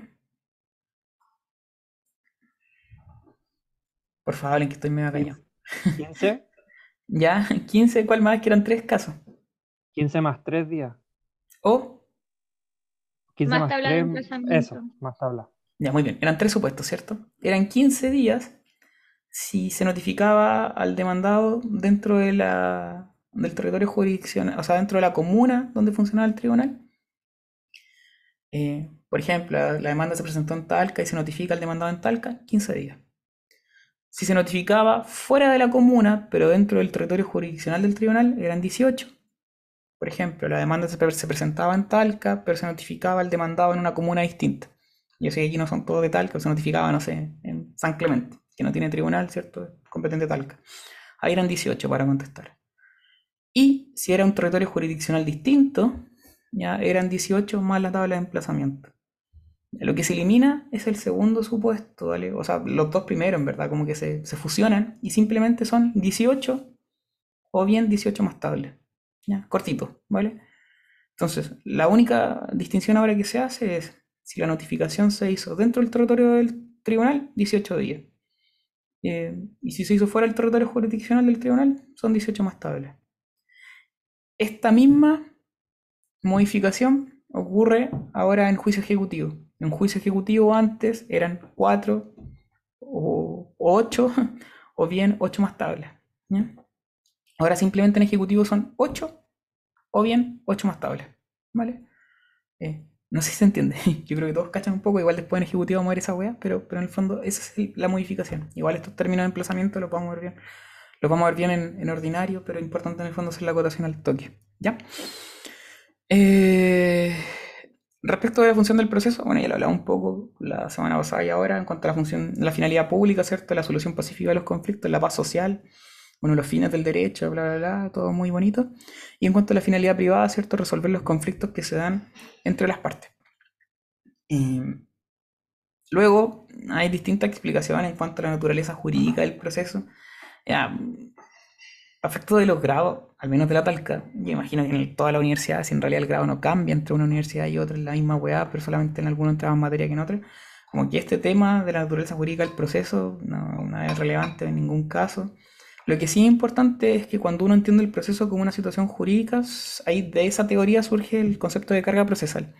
Y la carga procesal es algo que sí es importante manejarlo porque implica eh, una oportunidad, o las cargas procesales son oportunidades que tienen las partes para efectos de eh, su interior, interés propio y que por ende no está obligado a cumplir. Pero si lo hace, ¿cierto? Si soporta la carga, eh, en efecto puede aprovecharse de esa situación. El típico ejemplo, ¿cierto? Es la carga de la prueba. ¿De quién es la carga de la prueba? Eh, ¿Qué es lo que la carga de la prueba? Entonces, entendido así, no es una obligación, no es que yo esté obligado a rendir prueba, porque si no rindo prueba, ¿tengo alguna sanción? No, nadie me va a sancionar, ¿cierto? Nadie me va a obligar y me va a decir como, oye, Carlos, no rendiste la prueba, eh, no sé, estáis preso, es como, no, o sea, sería sumamente ahueonado si no acompañara prueba en una causa, pero en el fondo no genera ninguna sanción a mí, en mi contra. En el fondo es una oportunidad que yo tengo, ¿cierto?, para poder incorporar prueba y valerme de ella para efectos de ganar el juicio. No solamente exige la carta de la prueba, sino que el proceso en sí se constituye en base a puras cargas en general, por regla general. La carga para contestar la demanda, ¿cierto? También es una carga, porque si el demandado no contesta, no hay sanción tampoco. Pero si lo hace, en el fondo se puede aprovechar de ello, porque puede poner excepciones, puede contar su historia. La carga para evacuar los trámites de réplica, dúplica, ¿cierto? La carga de la prueba, entre otras, etcétera, etcétera, etcétera. ¿ya? Se basa principalmente en, en cargas procesales. A contrario, Sensu, ya el, el, tribunal, ¿cierto?, tiene obligaciones, ya, principalmente el tribunal.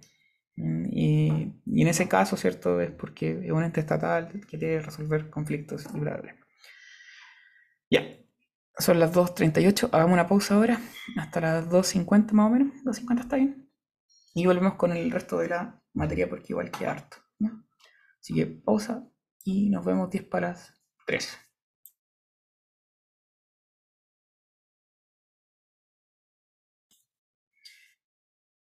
Vamos con lo que es acción y excepción ahora. Vamos a ver solamente lo que es como a nivel, no sé, genérico. Eh, por fuera al menos lo que es las excepciones. Porque excepción dilatoria y perentoria la vamos a ver la próxima semana. Y en cuanto a la acción, es un derecho público subjetivo dirigido a los órganos jurisdiccionales para obtener la protección de los derechos e intereses legítimos. En base a ese concepto, partir señalando desde ya, ¿cierto?, que la acción es unitaria. En el fondo hay una acción, eh, porque en el fondo es algo abstracto, es un derecho público subjetivo que incluso tiene rango de derecho fundamental. El derecho a la acción en el fondo eh, está dentro de las garantías del debido proceso, ¿cierto? Y permite... Eh, gracias. Y permite... Eh, se fue la onda. y permite, permite, permite el, el, hecho de poner en movimiento, ¿cierto? Lo, la actividad jurisdiccional del Estado, o como dice ahí el profe Palomo, ¿cierto? En clase, excitar la jurisdicción para efecto de los tribunales entren a conocer de algún asunto. Es simplemente eso. A modo muy de ejemplo, yo creo que no, no, no es funable, pero hasta el lugar de la funa el típico caso, no sé, donde uno, ¿cierto?, lleva a un niño eh, en una canasta y lo deja fuera de la casa, no sé, de alguno de ustedes, afuera de la casa de la Nati, voy y le toco la puerta a la Nati y le digo así, y salgo corriendo, ¿ya? En el fondo el acto de golpear la puerta, ¿cierto?, con ese cabro chico en, en un canasto, es el ejercicio de la acción, en el sentido que estoy poniendo en movimiento la actividad, en este caso no jurisdiccional, pero la actividad de un tercero, ¿cierto? Para efectos de que conozca de mi petición de fondo, que obviamente es, en el fondo, la persona que está en esa casa se haga cargo de ese niño o niña. El borde de la funa, según yo, no es funable. Y eh, ese fondo, esa petición de fondo, no es la acción, sino que es la pretensión. ¿ya? Ahí está el juego entre acción y pretensión. La acción es la forma, el mecanismo, el derecho de poder eh, ir a los tribunales de justicia a tocar la puerta, entre comillas, y la pretensión es lo que es el contenido de fondo, la petición concreta. Y si uno lo quisiera llevar, no sé, a, algo práctico, yo podría perfectamente hacer un escrito ahora, ¿cierto? Eh, ni siquiera hacer un escrito, podría eh, armar un Word y colocarle demanda, simplemente eso, una palabra, demanda. Y podría transformarlo a PDF y subirlo a través de la oficina judicial virtual. Y lo presento como una demanda, dirigida en contra de cualquier persona, no sé, en contra de la CATI. Y lo solo hecho que yo haga ejercicio de eso, de armar ese PDF y de subirlo a través de la oficina judicial virtual y mandarlo al tribunal, ¿cierto? Es el ejercicio de la acción, de poner en movimiento a la actividad jurisdiccional del Estado. Ahora, ¿hay alguna pretensión en ese escrito ordinario que AMPA? No, ninguna. Ya en el fondo no hay ninguna petición en el fondo que busque, eh, no sé, producir como algún cambio en, más bien que me acoja la petición, pero no hay petición alguna. Ahí hay acción, pero no petición. ¿Por qué? Porque la acción es un derecho público subjetivo, ¿cierto? De carácter fundamental. Después de repetir esta cosa como media hora, ya espero que en el fondo haya quedado claro. Eh, respecto de las características de la acción, es un derecho procesal, es un medio indirecto de protección jurídica, eh, tiene como destinatario el tribunal, es un derecho autónomo de la pretensión, son distintas, de hecho vamos a ver un paralelo respecto de ellos dos. Tiene dos objetivos, uno es abrir el proceso y, y permitir también al Estado conocer las infracciones al derecho para terminar y evitarlas a futuro. Se liga el concepto de parte porque es el actor, el demandante, ¿cierto?, quien ejerce la acción. porque él es el que pone en movimiento las actividades jurisdiccionales del Estado, el demandado solamente participa de esa actividad jurisdiccional ya iniciada anteriormente. Respecto de, eh, en cuanto a, un paralelo con la pretensión, podemos señalar que en la acción esta está diri- dirigida en el fondo al tribunal o al juez, ¿vale? En cambio, la pretensión, como es de fondo y una petición de que otra persona se someta a lo que yo estoy pidiendo, está dirigida al demandado, ¿vale? No obstante, ambas se ejercen en el escrito de demanda. Yo presento una demanda de indemnización de perjuicio en contra de la CATI. El tribunal va a verla en su bandeja, ¿cierto? Virtual, en su sistema electrónico. Y va a tener dos opciones. ¿La aprobé o no la aprobé? Esa decisión del tribunal, ¿cierto? Eh, implica un pronunciamiento respecto de la acción, porque es lo inicial, el hecho de que se pone en movimiento o no. Distinta es la pretensión que va a incluir en esa demanda y que es la indemnización de perjuicio, donde yo solicito al tribunal que se condene a la CATI a pagarme la suma de 8.300, 4.000 millones de pesos. ¿Vale? Esa es la pretensión y esa va dirigida en contra de ella.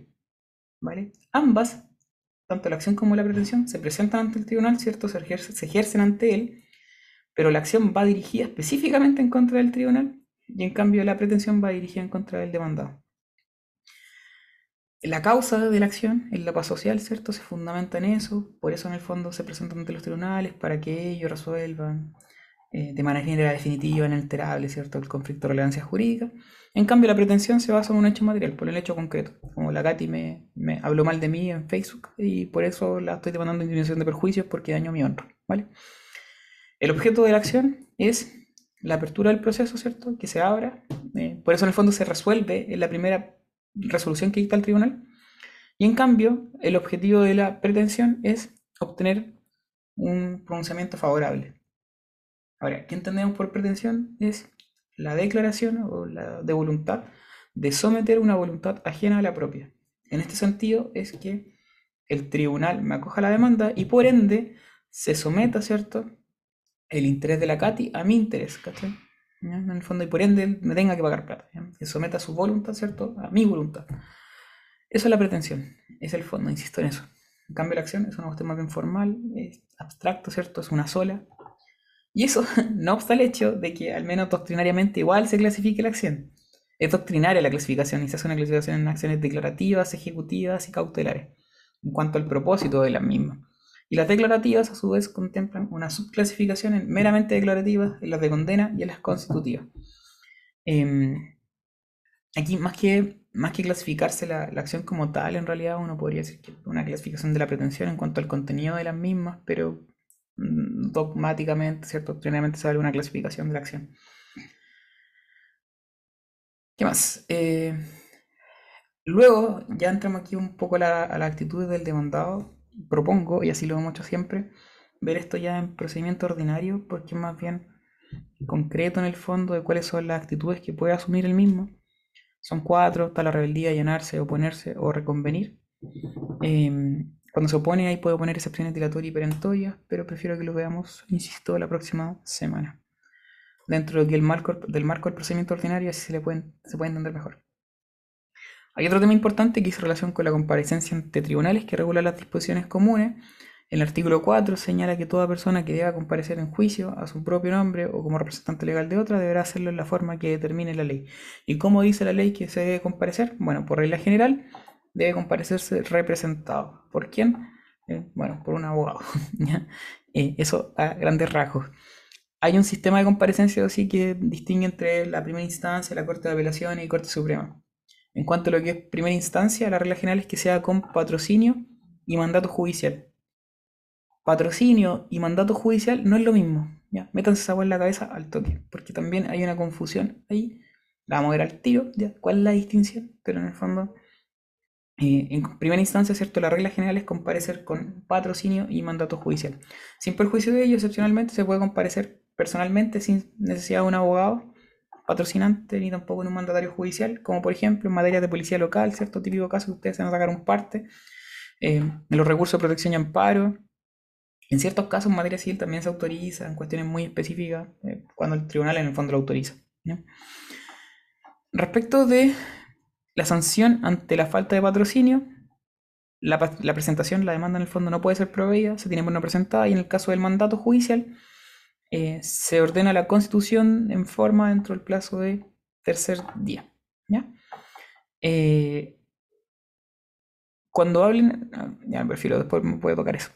Ante la Corte de Apelaciones, solo se podría comparecer personalmente o representado por abogado o procurador del número. Ahí se excluyen ya lo que son postulantes, eh, salvo en materias en el fondo que s- en ciertas materias, eh, porque eventualmente se podría igual. Eh, las defensas orales solo se pueden hacer por abogado habilitado o por postulante de las corporaciones de asistencia judicial. Ahí estaba a lo que me refería. Y eh, en cuanto a la primera presentación, debe tener patrocinio y representación, salvo en el caso de los recursos de amparo y protección, donde los autos acordados que regulan dichas acciones permiten que la persona en particular afectada pueda comparecer por sí mismo y sin necesidad de abogado. Ante las Cortes Supremas, la comparecencia debe ser por abogado habilitado o bien por procurador del número. Ahora, típica pregunta, ¿qué es un procurador del número? Ya, es un auxiliar de la administración de la justicia, que en realidad no necesariamente es abogado, pero que tramitan ante las Cortes de Apelación y las Cortes Supremas. Creo que con eso basta como explicación porque en realidad son súper infructuosos hoy, no tienen mucha utilidad. Entonces, a mucho antes, cuando no había tramitación digital, y pon, pónganse ustedes que, no sé, vivían en Punta Arena o en Arica y tenían que suspender un alegato. Antes la suspensión del alegato se presentaban con estampilla, había que pegarlas con Stific y mandar esa va a la corte presencialmente, personalmente y ahí entregarlo. O la misma la recusación de abogado integrante. Entonces, obviamente de Punta Arena a Arica no van a viajar, ¿cierto? Para poder suspender esa, eh, ese, ese, ese alegato esa, esa causa. ¿Qué es lo que hacían? Tomaban el teléfono, llamaban al procurador del número y le pedían, oiga, ¿me puede presentar mañana este escrito? Y como el procurador del número podía comparecer ante las Cortes de Apelación y ante las Cortes Supremas, todavía lo puede hacer. Llegaba, ¿cierto? Y él iba a presentar el escrito en representación eh, de ustedes la causa. Ya, esa es la función de los procuradores del número, tramitar en segunda instancia, no era necesario que sean abogados, por eso ellos no pueden alegar, pero sí pueden presentar escritos de mera tramitación. Eh, pero hoy en día, obviamente, está muy en desuso porque está la oficina judicial virtual y en realidad si quiero presentar un escrito de suspensión lo subo el mismo día en la mañana, incluso pagando impuestos electrónicos que se pagan a través de la tesorería. Es como que hoy en día valen callampa, ¿ya? Pero no importa. Ahora, el mandato. ¿Qué es el mandato? Eh, el mandato está regulado, ¿cierto?, en contratos, eh, perdón, en el Código Civil como un contrato.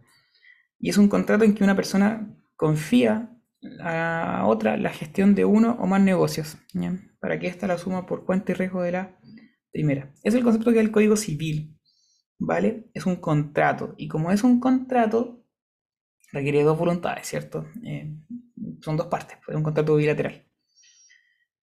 Eh, y respecto del mandato, uno puede hacer la distinción acá entre el mandato civil y el mandato judicial. Un mandato civil podría ser que, por ejemplo, yo le dé mandato al Martín para que me vaya a retirar, no sé, eh, un, no sé, un documento a la universidad. Eh, también le puedo dar mandato, ¿cierto? Para casarme. Hay un mandato para poder contraer matrimonio. Y así yo le hice mandato al Martín para que contraiga eh, o sea, matrimonio en mi representación. También sería un mandato de carácter civil. Pero hay mandatos judiciales que tienen por finalidad, ¿cierto?, la representación en juicio. Y el mandato judicial se subclasifica en dos. En el mandato judicial de patrocinio y en el mandato judicial de procuratela, que también se le llama, entre comillas, ¿cierto?, poder, o también se le llama, derechamente, mandato judicial propiamente tal. ¿Vale? Entonces la relación entre el mandato judicial y el patrocinio no, son lo mismo, sino que una relación de género especie. El mandato judicial puede ser de patrocinio y a su vez también puede ser de procuratela, procuratela o poder. Cuando ustedes tramitaban en sus clínicas jurídicas, ¿cierto? Ustedes tenían un mandato judicial de procuratela. De ahí en el nombre también de procurador. Eh, en cambio, eh, uno que tiene el poder, ¿cierto? Ya le entregaron el título de la Corte Suprema, yo puedo en el fondo constituir eh, patrocinio a mi favor respecto de, de, de causa, ¿cierto? Donde hay acuerdo con, con, con el cliente, el representado. Pero ambos, tanto el mandato de procuratela como el patrocinio, son mandatos judiciales. ¿Vale? En relación de género especie. ¿Qué es lo que el patrocinio? Un contrato solemne tiene solemnidad en su constitución, a través del cual una persona o varias le encargan a un abogado habilitado para el ejercicio de la profesión la defensa de su interés en un determinado juicio. En el fondo lo que le encargan, ¿cierto? Es la estrategia del, caso. Es como ya, eh, usted caballero, ¿cierto? Usted abogado, patrocinante, usted decida qué hacemos y qué no. Ya, qué demandamos y qué no demandamos. A quién demandamos y a quién no demandamos. Cuándo demandamos y cuándo no, dema- no demandamos. El patrocinio, ¿cierto? Le da esta facultad al abogado de dársela, no sé, de Saul Goodman en el fondo y jugar un poco con la estrategia judicial. Eh, ahí está el concepto de abogado, que antes lo había mencionado. Son las personas revestidas por la autoridad competente de la facultad de defender ante los tribunales de justicia los derechos de las partes litigantes. ¿no? En cambio, el mandato de procuratela tiene otro sentido y es simplemente encargar la representación en juicio de las partes. También es un contrato solemne en su constitución, ¿cierto? A través de la cual una o varias personas le encargan a cualquiera de las personas señaladas en el artículo segundo de la ley de ley 18.120 sobre comparecencia en juicio la representación. Ya no le encargan, ¿cierto?, la estrategia judicial en el fondo, la defensa del interés, sino que simplemente la representación. ¿Quiénes son esas personas habilitadas? Las mismas que dijimos que tenían jus postulandi cuando estábamos viendo capacidad. ¿Y quiénes son?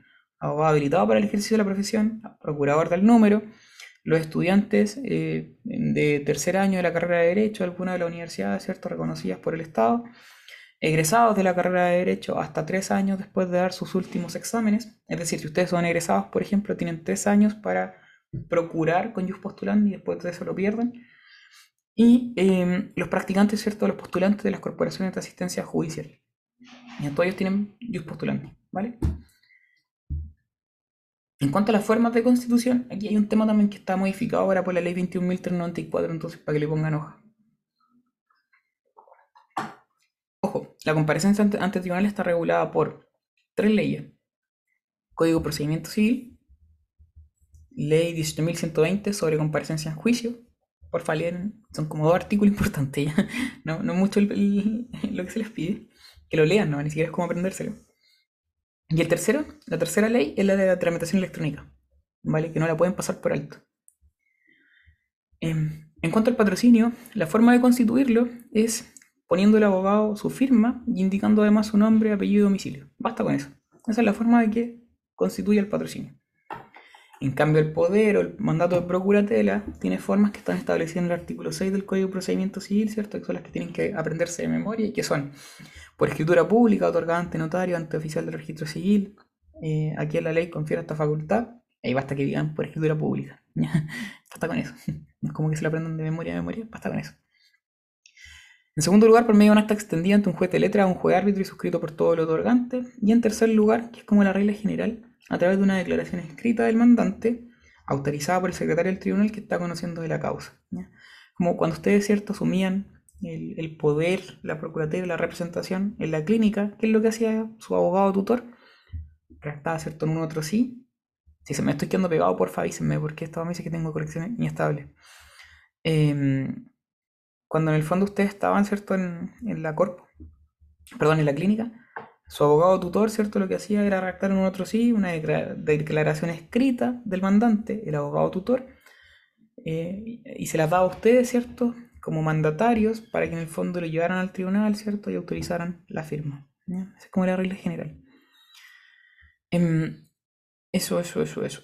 Y eh, en cuanto a las facultades que otorgan, bueno, lo que el patrocinio, ¿cierto? Otorga la plena facultad para defender los intereses del representado en juicio, mientras que el poder o procuratela tiene ciertas facultades establecidas expresamente en el artículo 7 del CPC.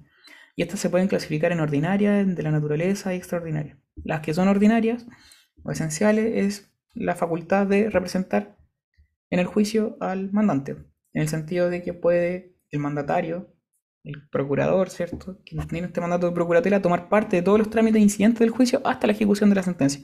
Ojo con eso, hasta la ejecución de la sentencia. O sea, si la weá termina y después empieza un cumplimiento incidental, hay que seguir representando ya al, al, al representado, al cliente, como quieran llamarlo.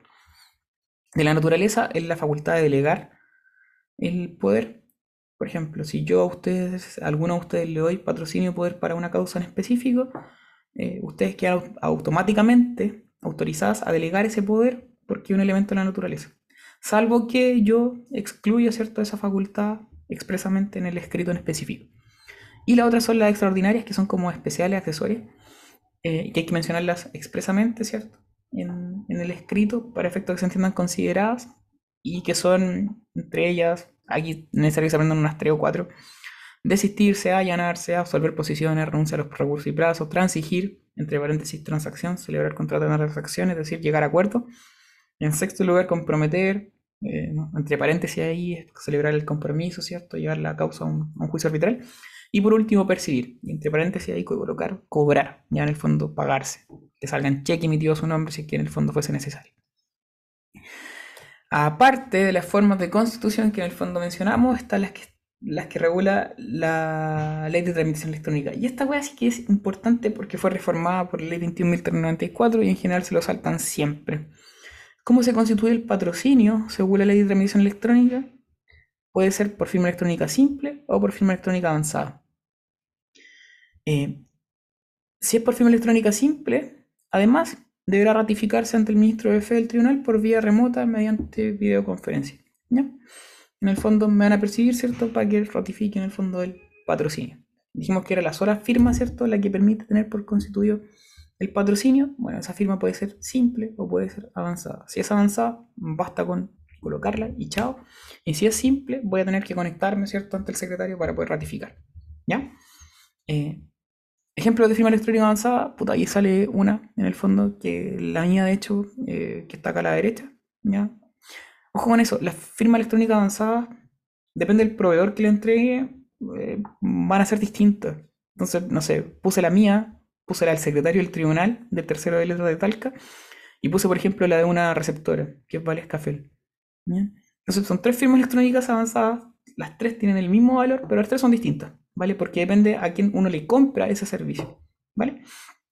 Firma electrónica simple es la clave única. Eh, y de hecho, si uno ve los certificados de envío cuando manda escrito, ¿cierto? Al final, no sé, dice, lo marqué con rojo, un pulso como el hoyo, pero eh, dice firma con, firmantes con clave única, ¿cierto? Y entre paréntesis firma electrónica simple. El solo envío de un escrito con, desde la oficina judicial virtual con mi clave única implica que estoy firmándolo, ¿cierto? De manera electrónica simple.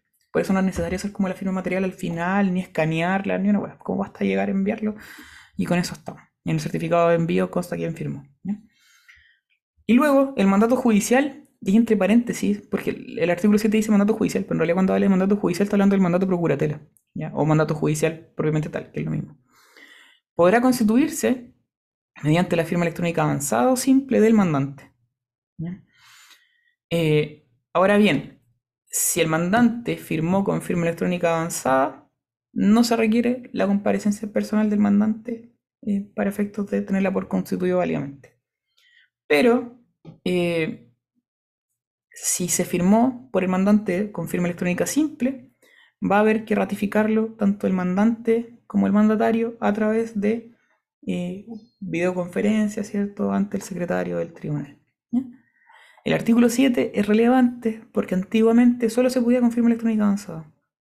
Ahora se agrega también la firma electrónica simple y esta posibilidad de ratificar ante el ministro F. Por eso está modificado.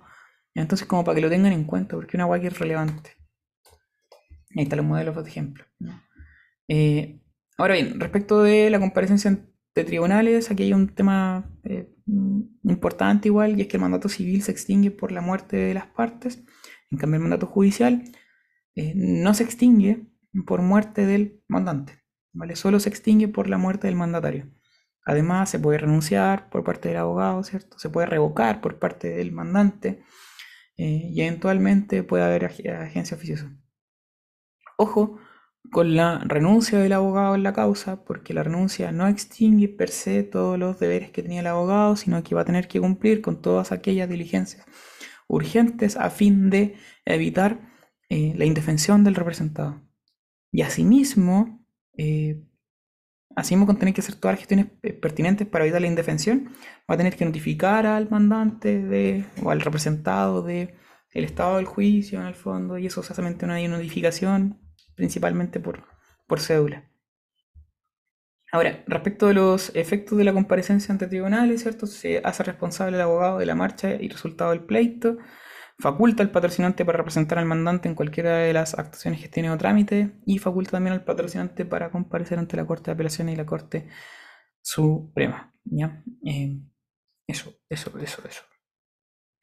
Ah, otra cosa importante, eh, se incorpora también al- ahora con la ley 21.394, el artículo 77 bis al Código de Procedimiento Civil, que permite la comparecencia remota a audiencia.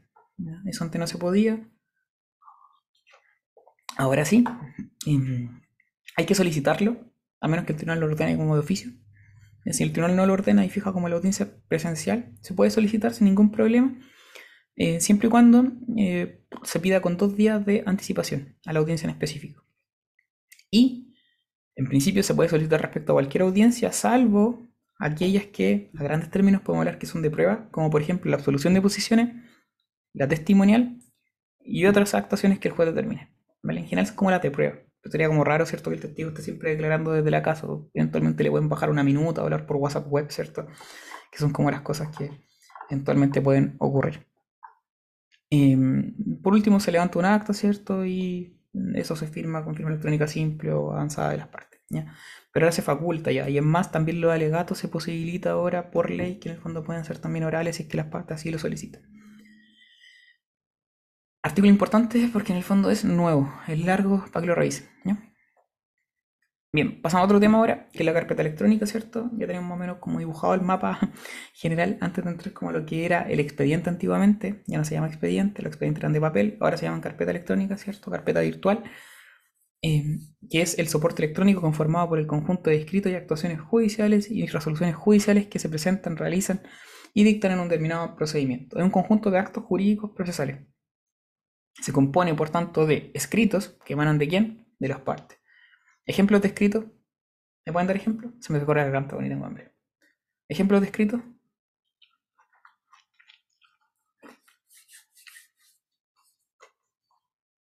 Nadie, gracias. Ya, la demanda, ¿cierto? Contestación de la demanda, incidente, etc. Em, documentos, ¿cierto? Que pueden ser como acompañados por las partes actuaciones, también pueden ser resoluciones, que son las que emanan del tribunal, em, y notificaciones también de un tipo de actuaciones judiciales.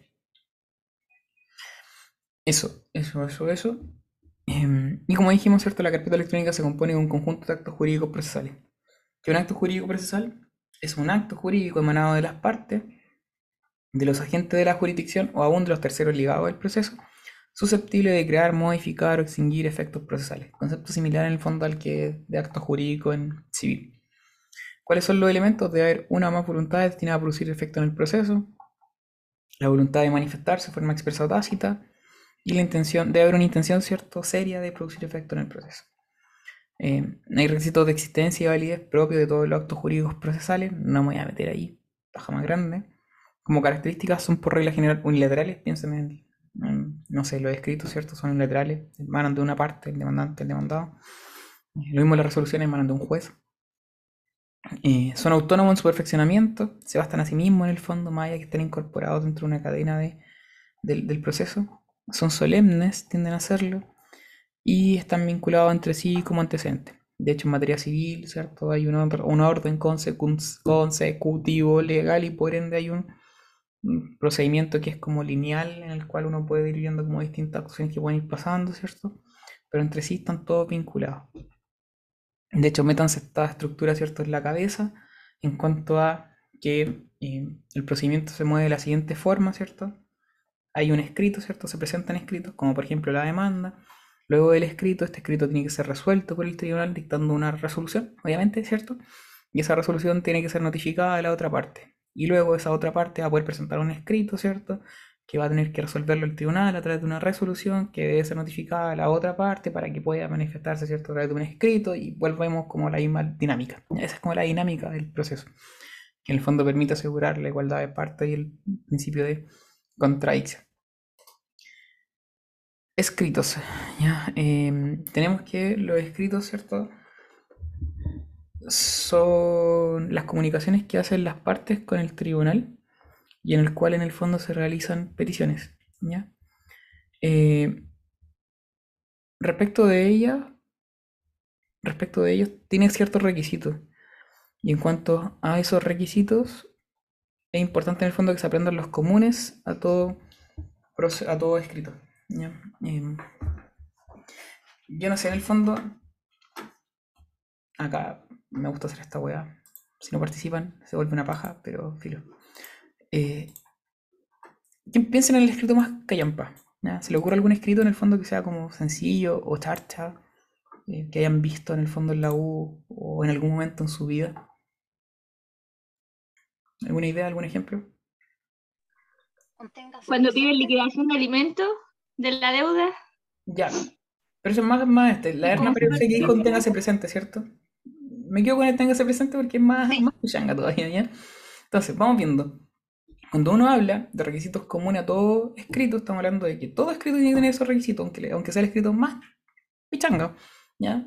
E incluyendo el téngase presente y la demanda, o un recurso de casación en el fondo, tienen que tener estos requisitos.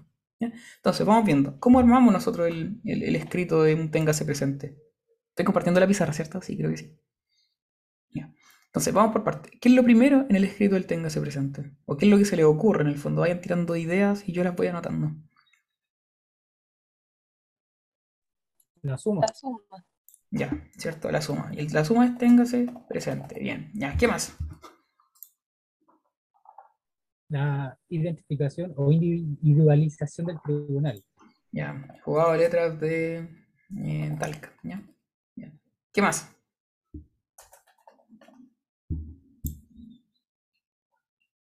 ¿Qué más? ¿Qué más? ¿Qué más? ¿Qué sigue después? O, ni siquiera quiero que me lo digan en orden, como tienen ideas, ¿no? ¿Qué es lo que tiene el escrito? Aparte de estas dos cosas. El petitorio. Bien, ¿cierto? Entonces aquí, por tanto, ya voy bien al final, ¿cierto? Claro, tener presente lo señalado. ¿Qué más? Ya eso tiene muchas fórmulas, ¿cierto? Que tenga- tener presente lo señalado, téngase presente. ¿ya? Bien, ¿qué más? La individualización de que lo presenta. Bien, ya la individualización del compareciente. Y eso va arriba, ¿cierto? En este caso sería Gabriela Sousa, no sé, abogada por la demandante o demandada, lo mismo. ¿Ya? Em, ojo, aquí hay un error común y en el fondo es que empiezan a colocar su root, domicilio y toda la web. Ya, eso sería si en el fondo fuera la primera presentación. Si no es la primera, ¿cierto? Abogada la demandante, no, punto. O por la parte demandante, lo que sea. ¿Qué más? Individu- individu- di- individualización del demandado, profesión u oficio. No, porque eso, eso no es necesario en todos los escritos. Eso es solamente necesario en el escrito de la demanda. Ya, en un téngase presente no es necesario porque ya, ya iniciamos el procedimiento, ¿cachai? La, la individualización del demandado es necesario en la demanda para poder notificar al demandado. Entonces, ¿qué más? La carátula y el rol de la causa. Ya, individualización de la causa, ¿cierto? Entonces, en autos, sobre juicio sumario, caratulados, no sé, con Cáceres, con Santander, ¿cierto? Eh, Rol, causa, C, eh, del, no sé, eso, ya, eh, 2022, ¿ya? ¿Qué más? Y ahí es como una frase sacramental, ¿cierto? Es como, eh, vengo, o sea, perdón, ah, respetuosamente digo, respetuosamente digo, eh, abusia, respetuosamente digo, ¿cierto? Con respeto, digo, no, como quieran usar la fórmula guía, ¿ya? Y después,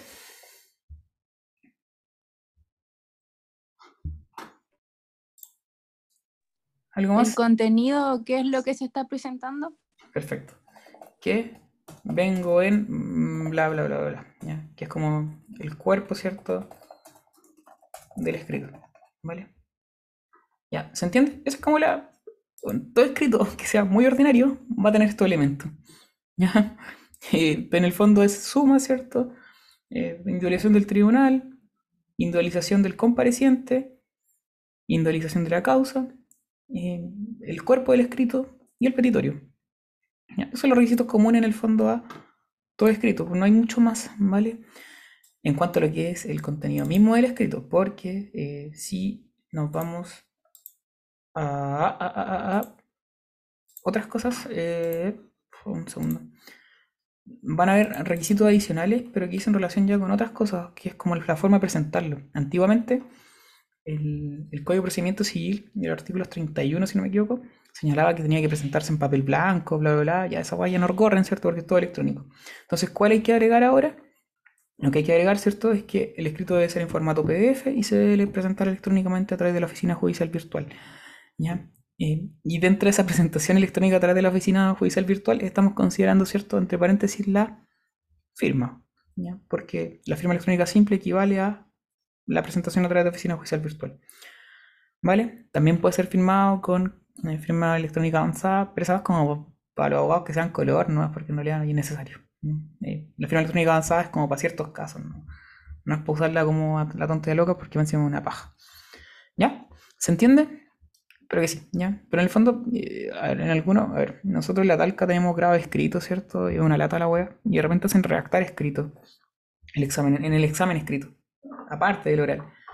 Em, cuando le hacen redactar un escrito, se complican más que la chucha, y es como, a ver, la universidad, como que los abogados no hace ser como muy, muy ahueonados, muy cuadrados, ¿cierto? Pero, pero hay que salir un poco de esa lógica y empezar como, entre comillas, a crear, a ponerse creativos, ¿ya? Y a improvisar. Y manteniendo esa base y los requisitos comunes a todo escrito lo pueden hacer. ¿ya? No, van a, no, anotar nada, no van a notar nada que sea ridículo. Puede que en el fondo haya cierta, no sé, falta de pulcritud, pero son detalles, ¿no? En el fondo no van a tener mal una respuesta por eso. Un escrito malo por eso. Bien, ya, dicho eso, salimos de lo escrito ahora, que son los que presentan las partes, ¿cierto? Que son las comunicaciones de las partes con los tribunales, y pasamos ahora a lo que son las actuaciones judiciales, que están reguladas en el título séptimo del libro primero del Código de Procedimiento Civil, y aunque hay otras también que están reguladas en el título sexto. Son una especie de actos jurídicos procesales realizados por o ante el tribunal, practicados por funcionario competente, de los cuales se deja testimonio escrito en el expediente, siendo debidamente autorizados por el ministro de Fe que señala la ley. Ya, las actuaciones judiciales no son resoluciones, no son tampoco escritos, ¿vale? Son otras, como el resto. Y en ese resto podemos encontrar certificaciones. De repente los secretarios, ¿cierto? Uno le puede pedir al secretario del juzgado de letras de Talca, no sé, que certifique que la causa inició con fecha 21 de julio del 2022. ¿ya? Y una certificación que yo estoy pidiendo al tribunal, ¿cierto? El tribunal va a decir como ya que certifique el secretario. Y el secretario va a emitir, ¿cierto? Un documento aparte en la causa que es una certificación huevona. Esa certificación emana al tribunal, sí, del, del secretario, ¿cierto? Pero no una resolución, porque no es, ¿cierto? Eh, algo que emane del juez. ya, es un documento anexo. Típico ejemplo también de actuaciones judiciales, eh, que son importantes, son las notificaciones también. Esas ya no emanan del tribunal como tal, ¿cierto? Menos de un juez, sino que de un auxiliar de la administración de la justicia. ¿Ya? Se capta la lógica, en el fondo son como adicionales, lo importante es que sean realizadas por funcionario competente y que se deje constancia en la causa. Tienen ciertos requisitos que sean ante el tribunal que conoce la causa, ante, ¿ya? Ante, no necesariamente por parte del tribunal, porque las notificaciones no las hace el tribunal, pero se hacen ante el tribunal, ¿cierto? Por orden probablemente el tribunal.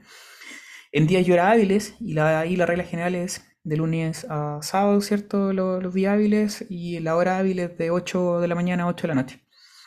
Debe haber constancia en el expediente, ¿cierto? De esa actuación judicial. Debe ser por funcionario competente. Ahí va a depender del tipo de actuación quién es el funcionario competente y debe ser autorizado por ministro de fe.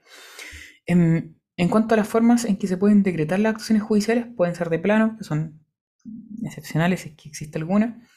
Eh, y es que cuando en el fondo yo pido una actuación judicial al tribunal, el tribunal inmediatamente, ¿cierto?, la concede y no necesito ni siquiera notificarla para llevar a cabo esa actuación judicial. Pueden decretarse con conocimiento, con citación y con audiencia. Eh, cuando son con audiencia, esta es la más fácil, eh, implica que en el fondo se va a generar un incidente. El típico ejemplo acá es cuando yo solicito rendir pruebas fuera del territorio jurídico, perdón, fuera del territorio de la República. Necesito la declaración de un testigo que está en España y quiero que declare allá. ¿ya? Yo pido esa actuación judicial al tribunal mediante un escrito, eh, pero no la puedo llevar a cabo de inmediato, no puedo ejecutar esa actuación judicial porque va a haber un traslado en el fondo a la contraparte para que se pronuncie respecto a esa solicitud. Ya se genera un incidente, traslado, incidente. Una vez que el tribunal acoja mi, solic mi solicitud, si es que lo hace, yo puedo llevar a cabo esa actuación judicial. ¿Vale? Hay dos formas que se los suelen complicar mucho, que son con conocimiento y con citación. Y cuando se concede las actuaciones judiciales de esa manera. Cuando son con conocimiento, implican que la actuación judicial se puede llevar a cabo una vez que se notifica a la otra parte. Em, simplemente eso. En cambio, cuando son concitación, implica que se va a notificar, ¿cierto?, a la contraparte, pero no se puede llevar a cabo inmediatamente la actuación judicial, sino que una vez notificada a la otra parte, deben transcurrir tres días. Y en esos tres días, la contraparte puede oponerse. Si se opone, se genera un incidente y la actuación judicial solamente va a poder llevarse a cabo una vez que se falle ese incidente. Pero si en ese plazo de tres días la contraria no se opuso, ahí se puede llevar a cabo inmediato, una vez vencido el plazo de los tres días. ¿Vale? Esto suena muy abstracto, pero piensen cuando ustedes acompañan un documento con citación. ¿Cierto? Ya, las actuaciones de prueba en este caso vendría siendo una actuación, eh, no, no necesariamente judicial, pero en el fondo es para que lo entiendan, ¿vale? Pero los documentos, ¿cierto? Yo puedo acompañar un instrumento público y ese instrumento público lo puedo objetar en el plazo de tres, la otra parte lo puede objetar en el plazo de tres días, lo puede impugnar. ¿Ya? Y si no lo impugna, ¿cierto? Se tiene por incorporar la causa como tal, ¿no? ¿Cómo se incorporan los instrumentos públicos? Con citación. ¿ya? Pero si la otra parte en el plazo de los tres días, que en el fondo se le da de plazo, lo objeta ese instrumento público, ¿cierto? Se genera un incidente que en el fondo tiene que fallar el tribunal. ¿ya? Esto es más claro cuando hablamos del cumplimiento incidental, que después lo vamos a ver. Si le colocan ahí al lado de la citación, cumplimiento incidental, el cumplimiento incidental, el tribunal lo tiene que conceder con citación también. Y un poco la misma dinámica. Yo pido el cumplimiento incidental una vez que ya tengo un fallo a mi favor y estoy pidiendo al tribunal que se cumpla esa cuestión ejecutivamente, pero en el mismo procedimiento.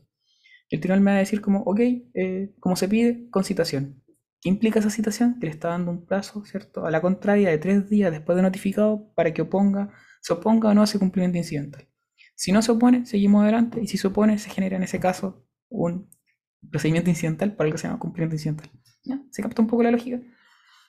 Espero que sí. Bien. Em, respecto a los exhortos, son otras actuaciones judiciales, son comunicaciones entre los tribunales, ¿cierto? En que uno le encomienda a otro la realización de una determinada diligencia. Estamos hablando de competencia delegada, ¿cierto? Es una clasificación de la competencia que ya vieron en teoría en eh, orgánico. Eh, no importan los exhortos, son bien charchas, no tienen mucha importancia. Respecto de los plazos, estamos hablando de otra materia importante, disposiciones comunes. Eh, ah, no, pero aquí estamos hablando solamente de los plazos para poder llevar a cabo las actuaciones judiciales. Y lo que dijimos, eh, días hábiles son de lunes a sábados y las horas hábiles para llevar a cabo las actuaciones judiciales son de 8 a 8 eh, del día. ¿Se puede pedir habilitación de un día a domingo? Sí, se puede, pero el tribunal debe autorizarlo. Y también se puede pedir autorización para usar horas inhábiles, pero también debe ser autorizado por el tribunal. Hay una parte que no está regulada, o sea, no está regulada, que no está incorporada en la diapositiva y que dice relación con los plazos como tal. No, no los plazos de las actuaciones judiciales, sino que los plazos del procedimiento civil. Materia que es sumamente relevante. ¿ya? Eh, los plazos en el procedimiento civil, eh, bueno, el procedimiento civil es después, posterior en el fondo al Código Civil. Por ende, el Código Civil, eh, aun cuando en el fondo puede parecer raro, mantiene algunas normas que son de carácter más bien procesal civil. ¿ya? De hecho, en materia de prueba, de valor probatorio, el Código Civil es muy importante para esa materia. Y en materia de plazos, igual. ¿ya? El Código Civil es la norma matriz que regula los plazos entre los artículos 48 a 50 del Código Civil. Y en ella se establecen dos reglas muy importantes. En primer lugar, que el cómputo de los plazos es de días completos. Y la segunda regla es que eh, van a correr cierto hasta la medianoche del día en que se vence. ¿Ya? Son dos reglas de cómputo que están en el Código Civil y son muy relevantes. Y aparte, el Código Civil señala que los plazos son de días corridos. ¿Vale? Todos los plazos son corridos. Eso es el Código Civil. Eh, ustedes saben, eso sí, que en materia de procedimiento civil los plazos de días no son de días corridos, sino que se suspenden los feriados. Por tanto, no es continuo, no son plazos continuos. ¿Y eso por qué? Porque en el Código de Procedimiento Civil, ¿cierto? Se establece una norma, no me acuerdo si el artículo 64, ¿no? En el cual se señala que todos los plazos, en el fondo, que estén comprendidos dentro del eh, Código de Procedimiento Civil y que sean de días, dos requisitos entonces, ¿cierto? Que sean plazos del Código de Procedimiento Civil y que sean de día, van a ser de días eh, discontinuos, ¿vale? Y por tanto se van a suspender los feriados. Entonces, esa norma hace excepción a lo del Código Civil, pero en el resto igual sigue rigiendo el Código Civil, al menos en cuanto al cómputo de los plazos, que son dos reglas, ¿cierto? Son de días completos y en segundo lugar corren hasta la medianoche del día en que vence. Por eso si ustedes les preguntan si los plazos de meses o de años del CPC son de días corridos o discontinuos, cuando son de meses y de años, ¿cierto? Eh, rige el Código Civil, porque el Código de Procedimiento Civil, vuelvo a lo mismo, solamente se refiere a que son discontinuos cuando se cumplen dos requisitos. Uno, plazos que están en el CPC y siempre y cuando sean de días. Son dos requisitos copulativos. ¿Vale? Si son de meses, son corridos. ¿Vale? Eh, lo mismo si son de, años. Espero que se haya entendido. Y luego tenemos las notificaciones. Y aquí nos vamos a ir. no, yo- a las 4 cerramos, lo prometo, porque tengo una reunión a las 4, a la cual voy a llegar tarde, obviamente. Eh, pero filo. Las notificaciones son actos jurídicos procesales que tienen por objeto poner en conocimiento de las partes o de terceros una resolución judicial dictada. Ya su función es netamente comunicar eh, resoluciones. Las notificaciones permiten, mm, o sea, son, dos, son importantes por dos cosas. En primer lugar, porque implican la materialización del principio de bilateralidad de la audiencia, de contradicción, y además porque desde el momento en que una resolución se notifica, recién ahí produce sus efectos. ¿ya? Son de las dos razones por las cuales son importantes. En cuanto eh, eh, eh, a los tipos de notificaciones, son caletas, está la personal, por cédula, por aviso, por estado diario, tácita, presunta, entre otras, las vamos viendo de a poco. Eh, y también es relevante porque el emplazamiento, que es un elemento esencial del proceso, requiere cierto una notificación mm, válida. En cuanto a las notificaciones, la primera, ¿cierto?, es la personal, propiamente tal, del artículo 40 del Código de Procedimiento Civil, que implica una entrega personal física, ¿cierto?, al notificado en persona de la copia íntegra de la resolución y la solicitud que sobre la cual está recaído. Es decir, lo que se notifica, insisto, conforme al concepto de notificaciones, es la resolución. Y la personal implica que se notifique la resolución, es decir, la primera del juicio, por regla general, ¿cierto? Eh, y además la solicitud eh, sobre la cual recayó esa resolución, que suele ser la demanda. Y de ahí que cuando se notifica la demanda, ¿cierto? El, traslado va personalmente, tanto la resolución como también la, la, la demanda, el escrito de demanda. ¿Quién puede notificar personalmente? Tanto el, el- el receptor, que es la regla general, como también eh, eventualmente el secretario del tribunal, ¿cierto? Si es que se hace la notificación en su dependencia. ¿En qué lugares eh, y en qué horarios? Bueno, va a depender. Si es una notificación en el lugar de libre acceso público, puede ser en cualquier día y hora. Por ejemplo, no sé, la Alameda, ¿vale? Puede ser cualquier día y hora. Si es la morada o lugar de trabajo del notificado, puede ser solo en días hábiles, conforme a la regla de las actuaciones procesales, es decir, de lunes a sábado, y entre las 6 y las 22 horas. Aquí se produce como una ampliación del plazo de las actuaciones judiciales. Las actuaciones judiciales son entre 8 y 8. Aquí son 2 horas antes de las 6 hasta 2 horas después, las 10 de la noche. ¿Y cómo se forma, cómo se practica en la práctica? Eh, qué redundante es. El funcionario cierto encargado de la diligencia entrega al demandado copia íntegra de la resolución y su solicitud. Y además eh, se dejar constancia de que el fan se le entregó personalmente a él, a qué hora y qué día. Eso es como charcha. Apréndanse casos en los cuales se notifica eh, o cuando procede la notificación personal. Los típicos son cuando la ley así lo ordena, cuando el, juez así lo ordena. eh, y la primera eh, actuación del proceso. ¿ya?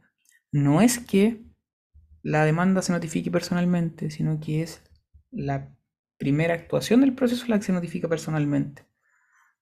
Y esa no necesariamente es la demanda. Por regla general la demanda, pero si hay ciertas medidas prejudiciales, no necesariamente es la demanda. En cuanto a eh, la notificación personal subsidiaria, se da en, esos casos donde el, demandado, por ejemplo, trabaja todo el día, ¿cierto? Y, y llega a la casa a las 11 de la noche. Es medio complejo notificarlo. eh, entonces se puede proceder de la forma que está establecida en el artículo 44 del CPC. Artículo 44 del CPC que está reformado en diciembre del 2021 y por tanto es necesario que lo noten en alguna parte. ¿ya? ¿Qué es lo que se hacía antiguamente para notificar por el artículo 44 del CPC? El receptor debía ir dos veces al domicilio del demandado y dejar constancias en esas dos actas que hacía, en dos días distintos, de que buscó al weón en el lugar establecido y que no se encontraba ahí. Pero eh, que ese efectivamente es su domicilio ¿ya? y que se encuentran en el lugar del juicio. Eran esos dos requisitos. Además de que hayan sido dos búsquedas en dos días distintos, ¿cierto? En horas distintas. Luego de eso, lo que hacía eh, la- el demandante era pedirle al tribunal que se autorizara, conforme a esos requisitos, la notificación por el 44. Y el tribunal sacaba una resolución que decía, sí, está bien, vaya a notificar al receptor conforme al artículo 44, que implica, eh, en cuanto a la forma práctica, de que en el fondo se va a dejar a cualquier mayor de edad nomás, no es necesario el demandado, y si no hay nada, se le deja en la puerta la, la- la notificación. ¿ya? Em, pero eso se modificó en el sentido de que se simplificó nomás. ¿ya? Ahora el receptor tiene que ir al domicilio del demandado, sí, tiene que ir, eh, pero tiene que ir solamente dos veces. Ya no son tres como antes. Antes eran dos búsquedas más la tercera donde notificaba. Ahora son dos veces solamente. ¿Qué es lo que tiene que hacer? En la primera búsqueda, esto se lo agregué a la, diapo, es eh, certificar, ¿cierto?, que fue al domicilio del, del weón del demandado. eh, se mantienen los requisitos, que el lugar donde lo buscó es su domicilio y en segundo lugar que se encuentra en el lugar del juicio. Deja constancia de eso. Por ejemplo, esa constancia que está ahí en la pantalla, ¿cierto? El 23 de julio del año 2022. Y luego tiene que hacer la segunda búsqueda. ¿ya? Y si vuelve a certificar lo mismo, si preguntó en el fondo y le dijeron que efectivamente es su domicilio y que se encuentra en el lugar del juicio, notifica ahí mismo en el acto. ¿ya? Ya no se debe pedir al tribunal que autorice la notificación por el 44. No, lo hace inmediatamente. ¿ya? Si se fijan ahí, dice certifico que tiene allí su domicilio particular y se encuentra en el lugar del juicio por información entregada por persona adulta. Acto seguido, ya no con autorización del tribunal, es más rápido, se simplifica. Acto seguido, de conformidad al artículo 44 del Código de Procedimiento Civil y su modificación del artículo 3, número 3 de la Ley 21.394, procedía a notificarle la demanda contenida en el exhorto de auto. Resolución de fecha tanto, bla, bla, bla, bla. Dejándole copia íntegra fija a la puerta del domicilio al no acudir nadie a mi llamado. Envíe carta certificada. ¿Por qué? Porque la notificación personal subsidiaria además agrega un requisito adicional, que no es requisito de la notificación, pero puede implicar una sanción disciplinaria al receptor, en cuanto que el receptor, dentro de los dos días hábiles siguientes a la notificación por el 44, debe enviar una carta certificada dando cuenta de la notificación. Y de hecho, al final, si se fijan en el estampado, aparece eh, ah, la, la copia en el fondo de la carta certificada que le envió. ¿Se capta? ¿Alguna duda respecto al 44? Porque yo sé que en el fondo en la U, salvo que hayan sido Mateo, ¿cierto? Hayan hecho todos los procesales y todo durante este primer semestre eh, y hayan salido egresados, eh, lo más probable es que ustedes vieron la forma antigua. ¿no? Ni siquiera es probable, bueno, es que fue así. ¿ya? Pero ese es un cambio importante. Luego tenemos otras formas de notificación. Tenemos la notificación por aviso, que procede en aquellos casos en que resulta muy difícil determinar cuál es el domicilio y la individualidad de la persona notificada, o cuando hay que notificar a un gran número de personas. Piensen que cuando hay que mandar a sucesión hereditaria de 20 personas, como ya se puede pedir por aviso. La por aviso sustituye la notificación personal y la por cédula, que es una cuestión importante también. Y eh, en cuanto a sus requisitos, bueno, tiene que encontrarse en alguno de los supuestos anteriores. El interesado debe solicitarlo al tribunal, que para que éste disponga la notificación por aviso debe ser autorizada por el tribunal, y el tribunal resuelve la petición con conocimiento de causa. ¿Cómo se practica? Son tres publicaciones en el diario o, periódico que se señale, y si es además la primera resolución en la que se está notificando, se debe eh, también publicar en el diario oficial, ¿vale? En el día 1 o 15 de cada mes. Y en cuanto al contenido, también en la copia íntegra la resolución y la solicito, ¿vale? Eh, insisto, es sustitutiva de la notificación por cédula y la notificación personal. Si se trata de una notificación que hay que hacer al demandado de otra forma, no sé, por estado diario, es como, no es necesario en el fondo publicarlo en aviso. Y luego tenemos la notificación por cédula, que está así muy relevante también, y también fue reformado, el 48 del CPC. Se señala que se efectúa mediante la entrega de una cédula en el domicilio de lo notificado, la cual contiene copia íntegra de la resolución que se trata de notificar y los datos necesarios para su acertada inteligencia. Y eso implica indicar el rol de la causa, el tribunal, las partes y la materia. Por lo general siempre todos suelen preguntarse como ya, pero ¿qué es una cédula? Ya puta de G, no sé, un auto de prueba donde en el fondo está notificado, ya donde hay una notificación del, del receptor. Si se fijan, la resolución viene acá, ya en primera hoja. eh, el receptor lo único que hizo fue imprimirla y al reverso, ¿cierto? Le puso la fecha en el fondo de cuando notifique, ya, eh, y a qué hora. ¿Están los datos para su acertada inteligencia? Sí, porque la misma resolución, ¿cierto? Indica el rol, la causa, la carátula, el tribunal, ¿vale? Eh, y además, a la derecha, más a la derecha, ¿cierto? Está el estampado de la notificación que hace la receptora y que después deja la causa. A la izquierda, las dos hojas son lo que en el fondo a uno le entregan como abogado en representación del demandado. Y eh, a la derecha está lo que es el estampado que el receptor deja en la causa, ¿vale? Dando cuenta en el fondo de la notificación por cédula. ¿ya? No es que la cédula implique en el fondo un sobrecito ni nada, no, ¿vale? Simplemente implica un documento que está eh, bien, bien detallado. No sé si se pegó Katy, espero que no. Ah, ¿sigo pegado o no? Si pueden abrir el micrófono, bacán, porque no sé si se pegó. Ah, ya, bacán, ya ahora se despegó. Muy bien, ya. Gracias. Eh, aunque hueá más ridícula esta a estar hablando solo. Debe ser muy chistoso escucharlo. O más bien, más bien vergonzoso. Ya. em, la notificación por cédula, en cuanto a la forma, ¿cierto? Implica la- que el funcionario encargado de la diligencia entregará la cédula en el domicilio notificado de acuerdo a la notificación del artículo 44 del CPC. No es necesario que el funcionario dé aviso al notificado por carta certificada, a diferencia del 44, como ya se mencionó. Eh, solamente la puede practicar el receptor. Y aquí lo importante es la modificación de la ley 21.394, porque además ahora se agrega la posibilidad de que el tribunal notifique al- a la otra parte mediante correo electrónico. Mediante, no es correo electrónico, mediante medio, medio de notificación electrónico. Porque actualmente con la ley 21.394 se agregaron como requisitos de la demanda señalar un medio electrónico de notificación y como contestación de la demanda señalar un medio de notificación electrónico. Entonces, esto lo puede hacer el tribunal de oficio. Mm, Una notificación que debe ser por cédula, como por ejemplo el auto de prueba, o bien alguna que implique la comparecencia personal de las partes. El tribunal puede decir como eh, ya eh, que se hagan por correo electrónico y él mismo las manda. Y por tanto sale más barato porque no hay que pagarle al receptor. Eh, y si el tribunal no lo ordena, la parte igual puede, o cualquiera de las partes puede solicitarlo. ¿ya? Y si solicita mediante un escrito, ¿cierto? Y el tribunal va a ver si en el fondo la autoriza o no por, por correo electrónico. ¿Vale? Eso es importante. Y esta modificación complementa el artículo 48 en el fondo. El 48 crece un poco, si lo revisan ahora va a estar medio, medio extenso. Em, y se entiende cuando procede que eh, la notificación se realizó desde el momento de su envío. Luego tenemos el estado diario, que se traduce en señalar a través de la inclusión en un estado que deberá formarse electrónicamente, el que estará disponible diariamente en la página web del Poder Judicial. Se señala que esta notificación es una ficción.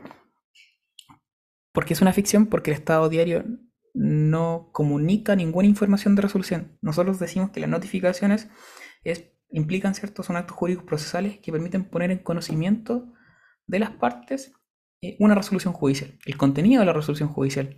Pero el estado diario no informa el contenido de nada. De hecho, aquí hay dos imágenes, ¿cierto?, del estado diario. Este es el estado diario. Ahora la oficina judicial virtual incorpora como un estado diario personal, que uno lo revisa todos los días. Eh, y aparte, hay un estado diario que es del tribunal. Entonces, si se fijan, en, cualquiera de los dos da lo mismo. Eh, en ninguna parte aparece el contenido de la resolución. Eh, por lo mismo se dice que el estado diario, bueno, no es una forma de notificación como tal, realmente es más bien una ficción. Lo único que permite el estado diario es saber que en una causa en específico se dictó una resolución. Porque las que aparecen aquí en la pantalla es porque se dictó una resolución ese día. ¿Vale? El día anterior, en verdad, salen al día siguiente. Eh, pero no consta, ¿cierto?, en el fondo qué resolución ni qué dice la resolución. De ahí viene una crítica que se le hace al estado diario. Em, ¿Qué debe contener el estado diario? La fecha del día en que se forme, con letra y número, el rol de la causa en letra y número, apellido del demandante y mandado, es decir, la carátula y el número de resolución dictada en letra y número, eso se eliminó. Em, respecto de la notificación tácita, proceden aquellos casos. Ah, ojo, la, la por estado diario es la regla general. ¿ya? Como que ante todo el resto, esta es la que procede por regla general. Y lo otro que tienen que aprenderse es aquellos casos en los cuales procede la notificación por cédula y en qué caso en el fondo hay que hacer, procede la notificación por estado diario. Eh, que también es importante manejar esos ejemplos, pues se los pueden preguntar perfectamente en un grado. La tácita es procede en aquellos casos en que existen notificaciones defectuosas, inclusive, inclusive cuando no hay notificación alguna. Eh, y en esos casos, la persona a quien debe hacer, eh, debe- de- se debiera notificar efectúa en el proceso cualquier gestión distinta a alegar la nulidad de la notificación, lo que supone que en el fondo ha tomado conocimiento de ello. Me presentan una demanda en mi contra, ¿cierto? Y antes de notificarme yo vengo y contesto. ¿ya? Estoy notificado tácitamente. Se presenta una demanda en mi contra, la notificación me la hacen a mí, pero en la casa de mi mamá, yo ya no vivo ahí. eh, y en el fondo, como esa notificación es nula, yo en vez de pedir la nulidad, porque me da paja, en verdad, y que lata, yo voy y contesto nomás directamente. ¿ya? También hay notificación tácita. La notificación ficta está relacionada en el sentido de que eh, también opera cuando en el fondo la notificación es nula. ¿ya? La notificación tiene un vicio de nulidad, pero yo reclamo la nulidad. ¿Vale? Y cuando se dicta la resolución que acoge el incidente de nulidad de todo logrado por falta de emplazamiento, se me va a tener a mí por notificado de la demanda también y de su proveído.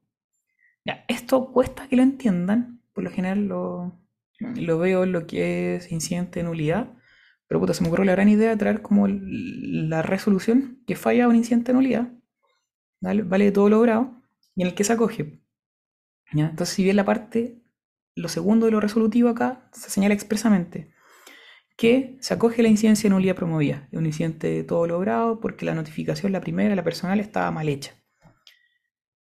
Por ende, en consecuencia, ¿cierto? Hay que retrotraer todo al momento de la presentación de la demanda, ¿ya? Para que el demandado pueda efectivamente contestar. Entonces, lo resolutivo dice que se acoge la incidencia de nulidad promovida y en consecuencia se anula todo logrado desde folio 11 en adelante del cuaderno principal y se retrotrae la causa al estado de notificar la demanda, ¿cierto? Porque la notificación, que o sea, pedimos la, nul- la nulidad de esa notificación, de la primera notificación. El tribunal agrega acá, lo que se hace con esta fecha en virtud de lo establecido en el artículo 55 del Código de Procedimiento Civil. Es decir, desde que a mí se no me notifica esta resolución, que acogió el incidente de nulidad de todo logrado, inmediatamente el tribunal me va a tener por notificado de la demanda y su proveído de conformidad al artículo 55 que regula la notificación ficta.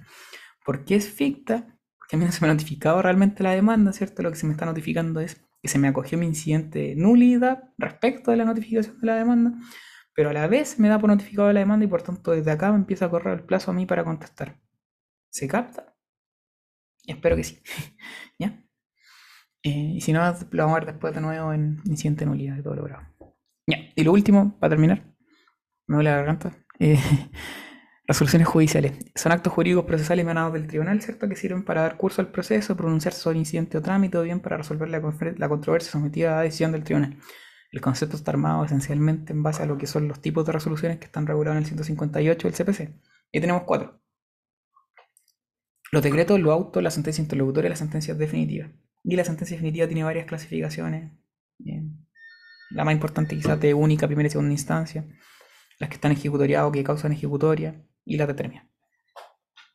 En cuanto a los requisitos, están los requisitos comunes a toda resolución, y es que en el fondo deban tener el nombre, o sea, perdón, la fecha en, en letras, no en números, y que deban ser firmadas por el, por el tribunal, ¿ya? por el juez que la dicta. Y aparte los, hay requisitos que no son específicos de cada resolución. Los más importantes son los de la sentencia definitiva, que están regulados en el 170 del CPC, y también en un auto acordado ¿cierto? de la Corte Suprema que establece otro requisito adicional. Y los efectos de las resoluciones, y esto sí es muy relevante, no lo vamos hoy día, soy por tiempo, y el deshacimiento del tribunal y la cosa juzgada. La vamos a para la otra semana. Y que solamente eh, se produce respecto de las sentencias definitivas y la interlocutoria. Respecto de el 158, es el que señala cierto los tipos de resoluciones que hay. Y a su vez las define. Está el decreto providencia proveído, que eh, tiene por finalidad, ¿cierto?, darle curso al procedimiento. El ejemplo típico, el traslado, para contestar la demanda, ¿cierto? Eh, ya, este es lo típico. Se presenta una demanda, ¿cierto? Y esta es la primera resolución. No sé, la primera imagen, por ejemplo, eh, un decreto, ¿cierto? Proveído providencia. La demanda aquí tenía mm, dos demandas, una en lo principal y otro en el, en el otro sí. Entonces, eh, si se fijan, a lo principal, por interpuesta la demanda en juicio ordinario de acción reivindicatoria, traslado. Y al primer otro sí, por interpuesta demanda en juicio ordinario de indemnización de perjuicio, traslado. ¿Vale? Eso, cada, cada otro sí o cada resolución acá por, por otro sí es una resolución distinta, entre comillas. Eh, eh, en estricto sentido, porque esos dos son traslados, ¿cierto? Y por ende son decretos. Si yo hubiese pedido otra cosa acá, o no sé, hubiese metido, no sé, un incidente, no podría, pero igual pongámonos en esos supuestos, eh, eh, o eventualmente el tribunal hubiese resuelto, no sé, una medida precautoria acá en esta misma resolución, lo que se pronuncia respecto a la medida precautoria ya no es decreto, sino que es un auto, ¿ya? Eh, en el fondo, cada, o sea, la resolución, si ustedes pueden ver en una hoja completa, ¿cierto? Cada pronunciamiento que hace el tribunal a cada petición que está incorporada a lo principal o en un otro sí, es como una resolución en estricto sentido distinta, ¿ya? En fin, el típico ejemplo de decreto o providencia o prohibido, el traslado para contestar la demanda. O también el traslado, ¿cierto? Para poder contestar un incidente, es la misma wea. Eh, el auto, por otra parte, son aquellos que resuelven incidentes pero no establecen derechos permanentes para las partes. Y el auto hay que analizarlo en conjunto con la sentencia interlocutoria de primer grado, que también falla un incidente, al igual que el auto, pero la sentencia interlocutoria de primer grado establece derechos permanentes para las partes. Ejemplo de un de una sentencia interlocutoria de primer grado. ¿Me pueden dar un ejemplo, por favor?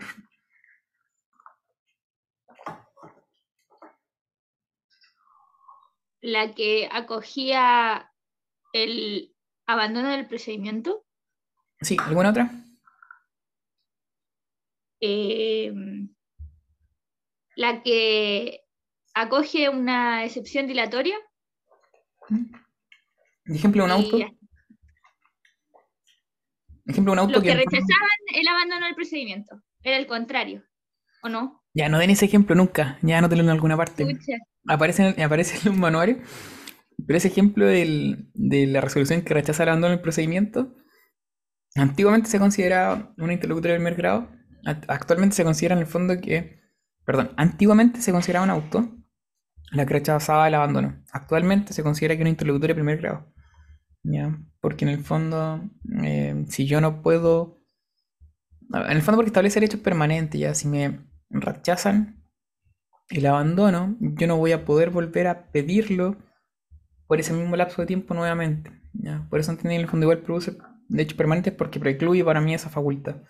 ¿ya? Entonces, la que falla el abandono, hoy en día se entiende siempre que es interlocutoria de primer grado.